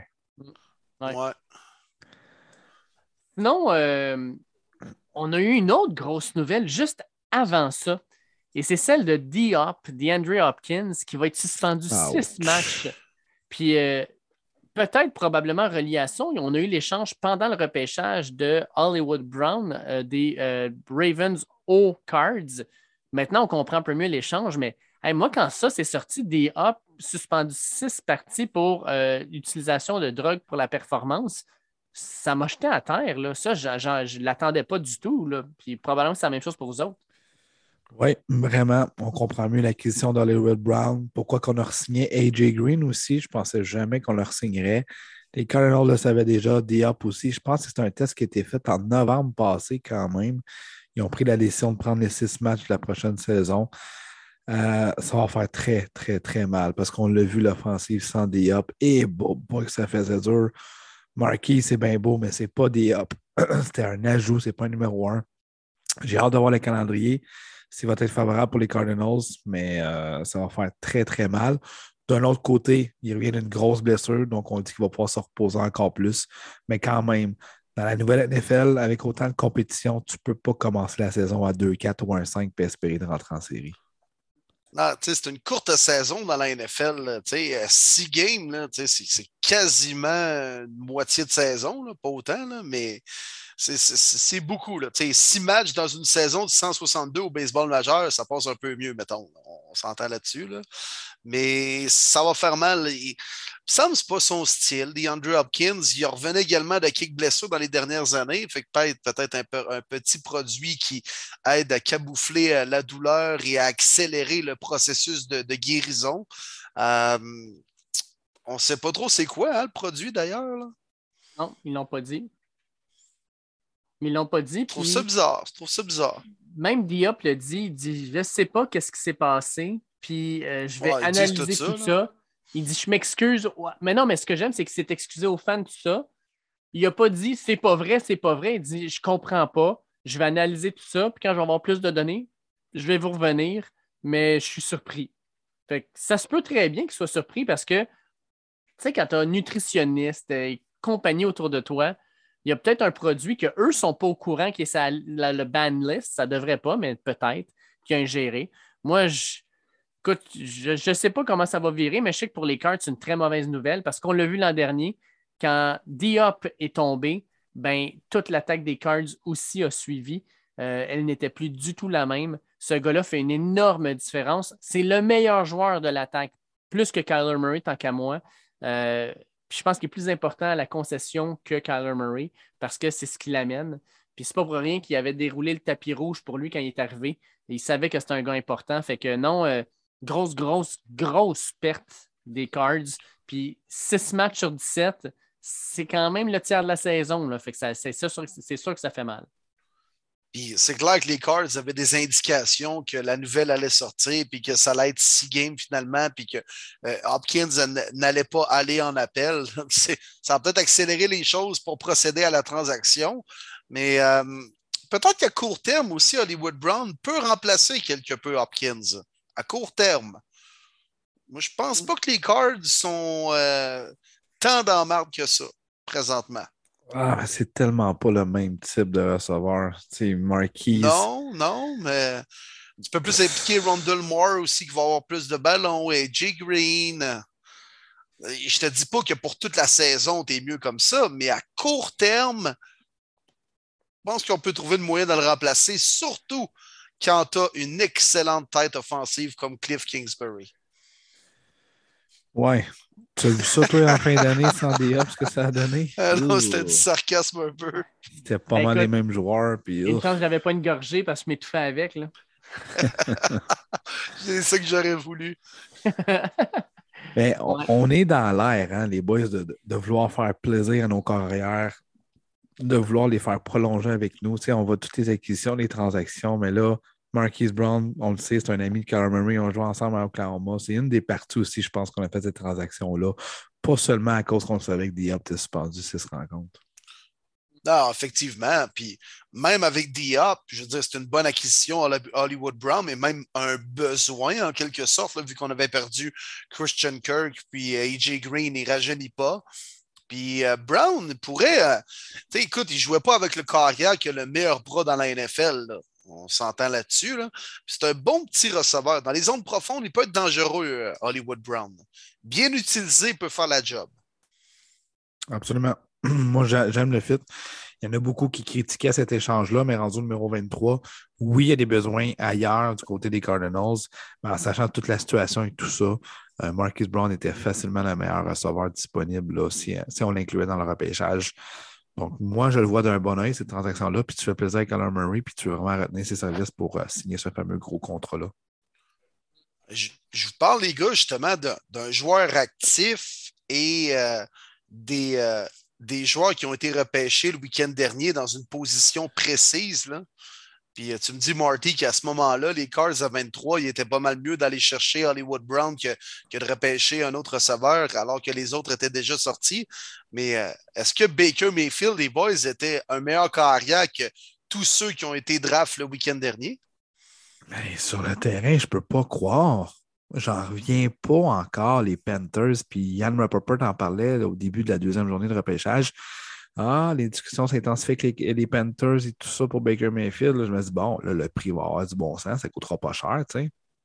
Finalement, il attendait que la deuxième, troisième ronde se passe. Il transige un choix de troisième ronde en 2023 pour monter et sélectionner Matt Corral. Donc, tu es en train de me dire que Matt Corral vaut deux choix de troisième ronde et que Baker Mayfield ne vaut même pas un choix de sept à Yoy je la comprends pas. Sur un terrain, il me semble que Baker, c'est meilleur que Matt Corral. Je suis pas mal certain. OK, le salaire, il m'a dit, t'es les Panthers, tu t'en fous, là. T'es même pas proche de ton salary cap. Puis vraiment, deux choix de troisième ronde pour Matt Corral. Oh! Baker, mon homme, tu vas tomber backup, ce sera pas trop long n'importe où dans la NFL. Ben, sincèrement, là, moi, je suis rendu au point où je me dis que les deux meilleurs carrières qui restent sur le marché des échanges vont rester à leur adresse.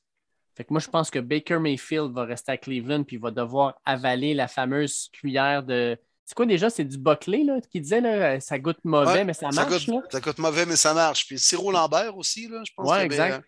Je pense qu'il va devoir prendre cette fameuse cuillère-là, puis ben, crime, peine sur ton orgueil. Ça va marcher par contre, Dave? je sais pas. Ça, je sais pas. Mais, tu sais, si jamais là, euh, Deshaun Watson est suspendu par la NFL, a son contrat avec un million pour cette année, ce qui est très avantageux pour tes Browns, ben, ils ont besoin d'un carrière partant, puis Baker Mayfield est encore sous contrat. sais, il peut être là. Ben, je vous le dis depuis le début. Non, ouais, tu montes ta valeur, ah, ça fait. Je crois pas à ça. non, non, non, moi non plus. Moi non plus. Mais, mais crime, c'est quoi le dénouement de Baker Mayfield? C'est quoi? Ben, c'est la même chose avec Jimmy G. Jimmy G, moi, j'ai l'impression que reste avec les 49ers. C'est pas la même situation, mais je pense quand même que ça va être le même dénouement. Je pense que Jimmy G va rester avec les 49ers en début d'année. Ben, c'est pas mal plus clair ça que l'avenir de Baker Mayfield. Puis, tu sais, ça n'a jamais été vraiment la, même situation. Je veux dire, Baker, ça fait quoi, un mois et demi qu'on en parle? Je veux dire, ça n'a pas de bon sens. Là. Garo Polo était pas mal moins dans les rumeurs dernièrement. Là. Puis je serais même pas surpris que... ce soit lui le starter à la semaine 1 avec les Niners l'année prochaine. D'accord, mais Garoppolo, tu te rappelles, fin de la saison, c'était les au revoir, ben les larmes, puis Oui, oui, je sais. C'est un, petit peu spécial, ça, avec quand même. Là. Ouais, mais la chirurgie a tout changé aussi. C'était mm. pas prévu à sa dernière rencontre contre les Rams en série qu'il savait qu'il était blessé, mais absolument une chirurgie, c'était pas coulé dans le béton. Fait que... Non, moi aussi, je pense qu'il va revenir aux Niners. Mais la situation de Garoppolo était, était comme un peu morte présentement au niveau des rumeurs. On n'a rien entendu au niveau du draft dans les deux dernières semaines que Gaboro Polo était sur le marché et qu'il y avait une équipe qui tentait de faire son acquisition. Le Baker, c'est peut-être pas tant, tant, que ça une équipe qui, essaie de faire son acquisition. C'est peut-être plus une équipe qui essaie de s'en départir. Mais euh, sérieux, il, se passe de quoi? Je peux pas croire. Là. Tu l'as dit, Marty, deux choix de troisième ronde et Matt Corral au détriment de Baker Mayfield. Il y a quelque chose. Là. Les, équipes de la NFL ne veulent pas y toucher qu'une perche de 40 pieds présentement. Ça n'a pas de joie le vert de bon sens. Et c'est persona, persona non grata présentement avec Baker Mayfield. il se passe de quoi? C'est sûr.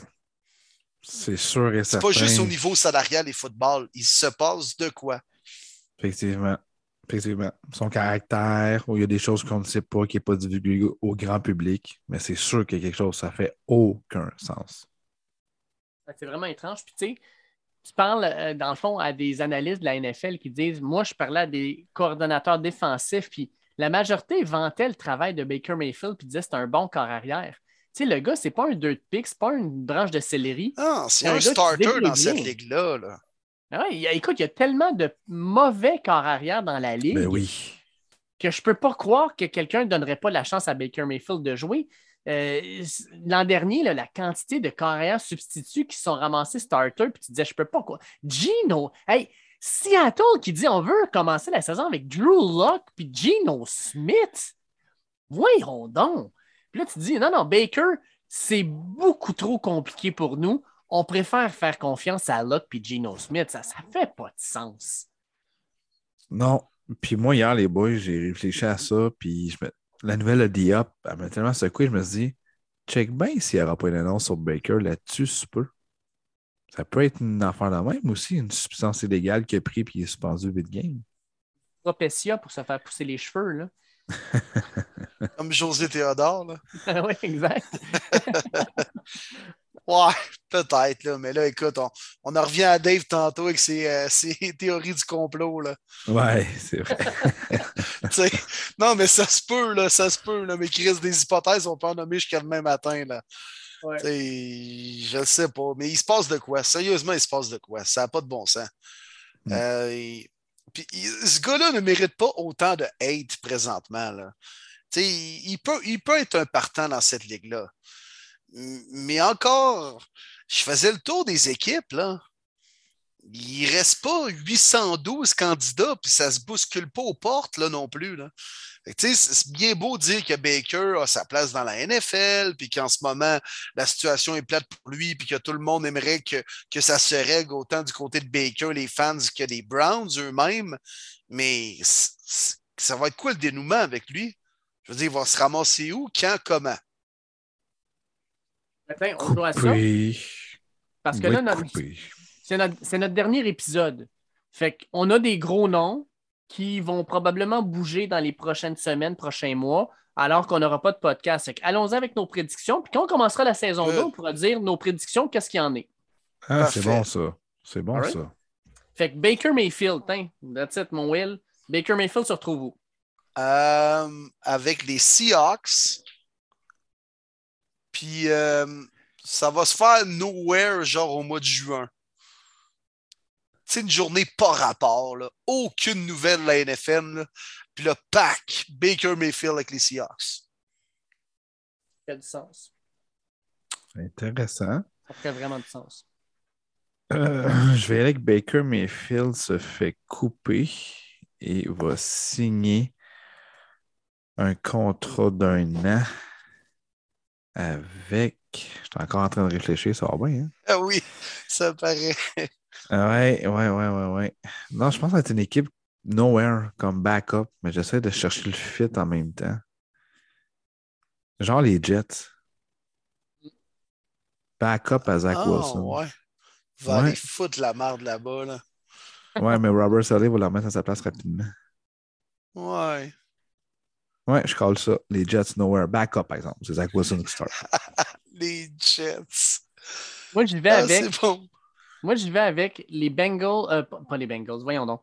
Euh, les, les- les Browns le gardent sur leur roster jusqu'au mois de juillet. Et fin juillet, quand les camps d'entraînement commencent, un corps arrière se blesse, un genre de ACL ou MCL.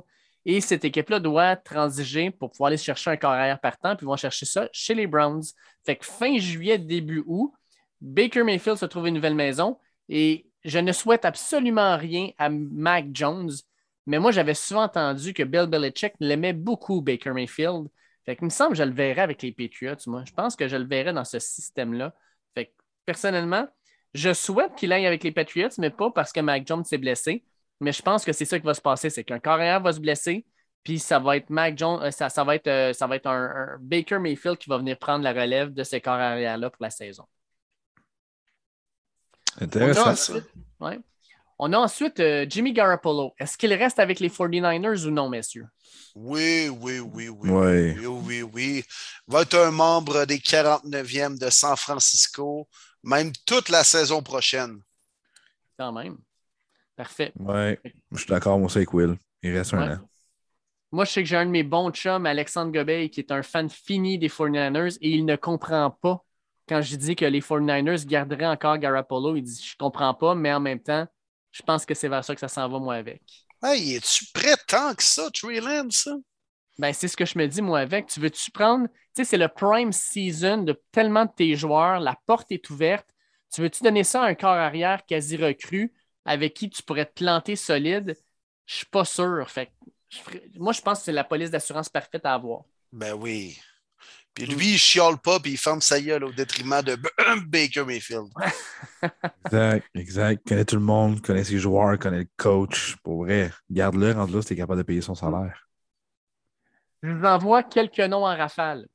Julio Jones. Colts. Euh... Saints. Packers. Ensuite, je vous envoie Jarvis Landry. Browns. Browns. Hmm. Giants. Euh, JC Treader, centre de Cleveland. Hmm. Euh, Difficile celle-là, hein? Intéressant. Je vais dire euh, quand même une équipe aspirante. là. Moi, je te le dis, les Vikings du Minnesota. Les Vikings? Moi, je dis les Rams. Oh, j'aime ça. J'y ai pensé, mais ils ont ramené Allen. là. Ah, c'est vrai. J'y avais pensé aussi. Euh, je vais dire, je vais dire les Packers. Un retour avec les Packers. Ah, ben oui, c'est vrai. Laurent Duvernay tardif. Il Hmm. sera pas signé encore lors Ouais. de l'ouverture de la saison 2 de notre podcast. Ouais. libre. Je suis d'accord. Ouais. Il ne sera pas encore signé. Ouais, moi, avec, je pense qu'ils vont attendre au début de la saison. Ouais. Ça va être une euh, équipe qui va voir qu'il n'y a pas tant de profondeur sur la O-line ou une jeune O-line va dire Ah, on va aller chercher un vétéran qui est peut-être prêt à remplacer quelques games si on a des blessures. Bonne police d'assurance, mais Malheureusement, ça, ça se règle à la fin tout le temps. Et puis, je veux t'envoyer, Will, ton préféré, Cam Newton. Ah, Cam Newton. ça peut J'étais être sûr la qu'elle allait dire? OBJ. J'étais sûr Ouais. qu'elle allait dire OBJ. Ah, Ken Newton. Il veut jouer encore, lui, là? Ben, moi, je pense qu'il va avoir un salaire, c'est sûr. Ah, Seigneur. Ah oui, il y a bien Ah de oui, à s'acheter. oui, oui, oui, oui, je l'ai trouvé, les gars. Pour aller remplacer Nick Foles chez les Aux Bears. Ouais, c'est là que je m'en allais. c'est direct là que je m'en allais. Les Ah Bears. ouais, les Ouais. Bears. C'est tellement leur Direct style. Mais hein. Non, je n'ai pas nommé OBJ parce que je pense qu'on va tous s'entendre que ça va être avec les Rams. Je Non, pense que Oh! non, je pense pas, les gars. à cause d'Allen Robinson? Ben exactement. Moi, je Ah, pense que les est Rams. sont- parti. Ouais, mais il n'était pas là, Woods non plus au Super Bowl. Là, Ils n'ont Ouais, pas, d'argent pour était tout le monde. OBJ était Oh oui. là quand même. OBJ, mais là, ils ont décidé que leurs deux. Moi, je pense que le choix s'est fait là. Ils ont dit clairement euh, on est prêt à payer un receveur à côté de Cooper Cup. Et OBJ va se faire opérer. Ça a-tu été vraiment la lune de miel, comme tout le monde le disait? Peut-être que Sean McVay et Stafford ils ont préféré prendre un gars qui court bien ses tracés comme Allen Robinson. Euh, moi, je pense pas que Robinson allait avec OBJ. C'était un ou l'autre. OK, intéressant. Moi, je vois BJ Rams, mais il va signer genre style en octobre pour que sa masse soit des peanuts, puis il va juste revenir aux gens en. Moi, Je vais dire Packers, moi, pour OBJ. Ouais. All right. Hey, les boys, je pense qu'on peut euh, dire que ça, ça, ça conclut la, la saison 1 de notre podcast. Puis je le dis Déjà? avec un peu, euh, un peu Eh, d'émotion parce que c'est- hein? Je tu sais, je pense pas que les auditeurs comprennent comment ce projet-là a été bâti rapidement.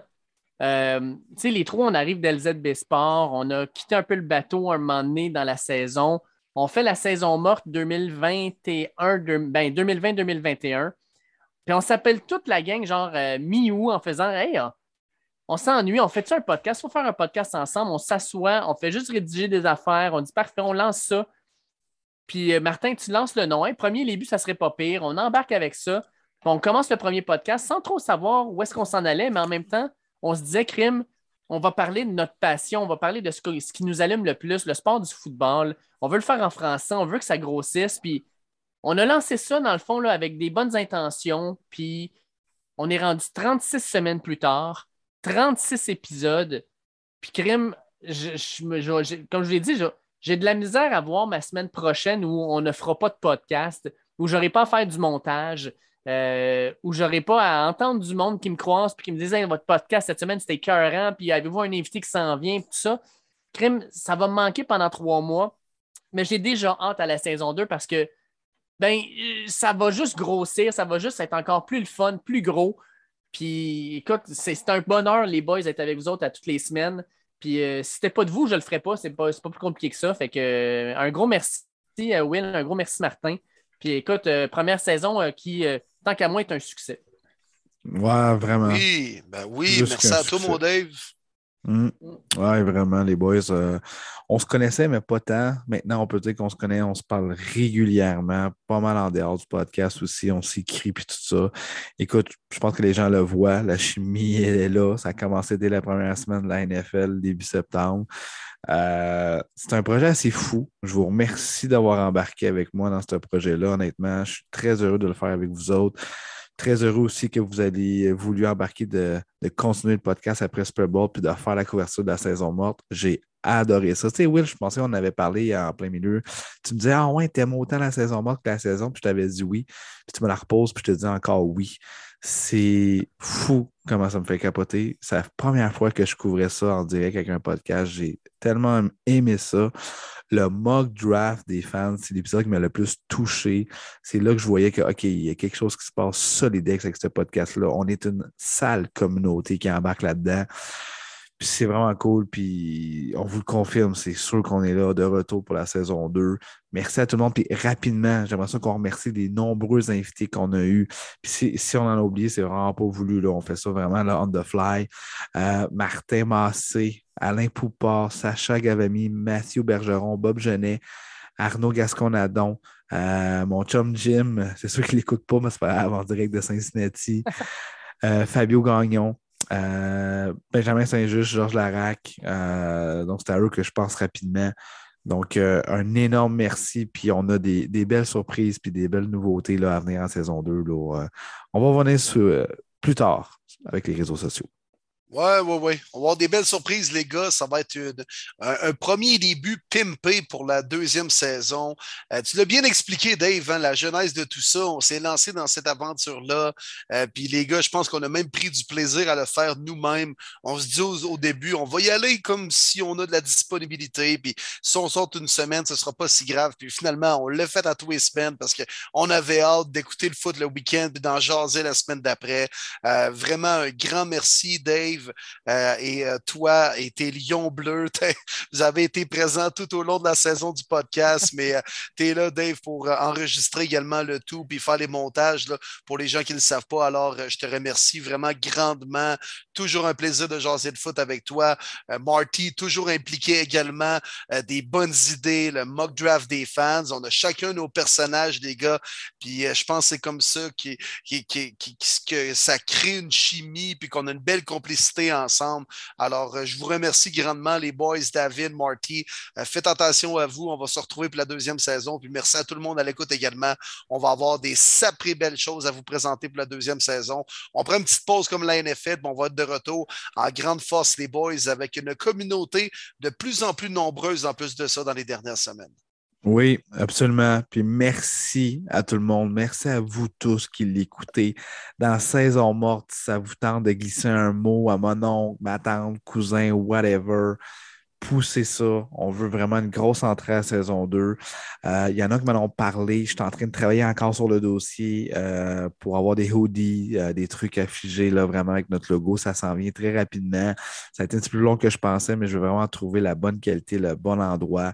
Donc, on va, revenir là-dessus aussi, mais nous, trois, les boys, c'est sûr qu'on va avoir chacun notre hoodie qu'on va représenter dans les différents feux, différents endroits dans les vacances d'été. Donc, euh, vraiment, vraiment hâte de vous parler de tout ça. Puis un énorme merci d'être là, puis de partager la même passion que nous avons. Exact. Puis, sais, un des grands fun qu'on a à toutes les semaines, c'est de poser à la le fameux tweet. Si vous avez des questions, posez-nous des questions, puis d'interagir avec nos auditeurs. On a du fun à faire ça. On l'a dit, notre épisode préféré de la saison, ça a clairement été le mock draft des partisans. C'est pas pour rien. On aime ça être avec vous autres, on aime ça jaser de foot. Puis sincèrement, là, si vous avez des idées pour le podcast, envoyez-nous ça. On va regarder ça ensemble. On va essayer de faire ça le plus possible pour que ça plaise à nos auditeurs parce que notre objectif, c'est de parler de foot, mais d'avoir du fun à le faire aussi, puis de rendre ça intéressant pour vous parce que c'est vous qui faites vivre notre podcast. On a augmenté nos, écoutes dernièrement. C'est complètement fou. Juste dans le dernier mois, nos écoutes ont monté de 40% par rapport aux autres mois. Et à tous les mois, on montait, by the way, mais on n'a jamais monté autant que dans le dernier mois.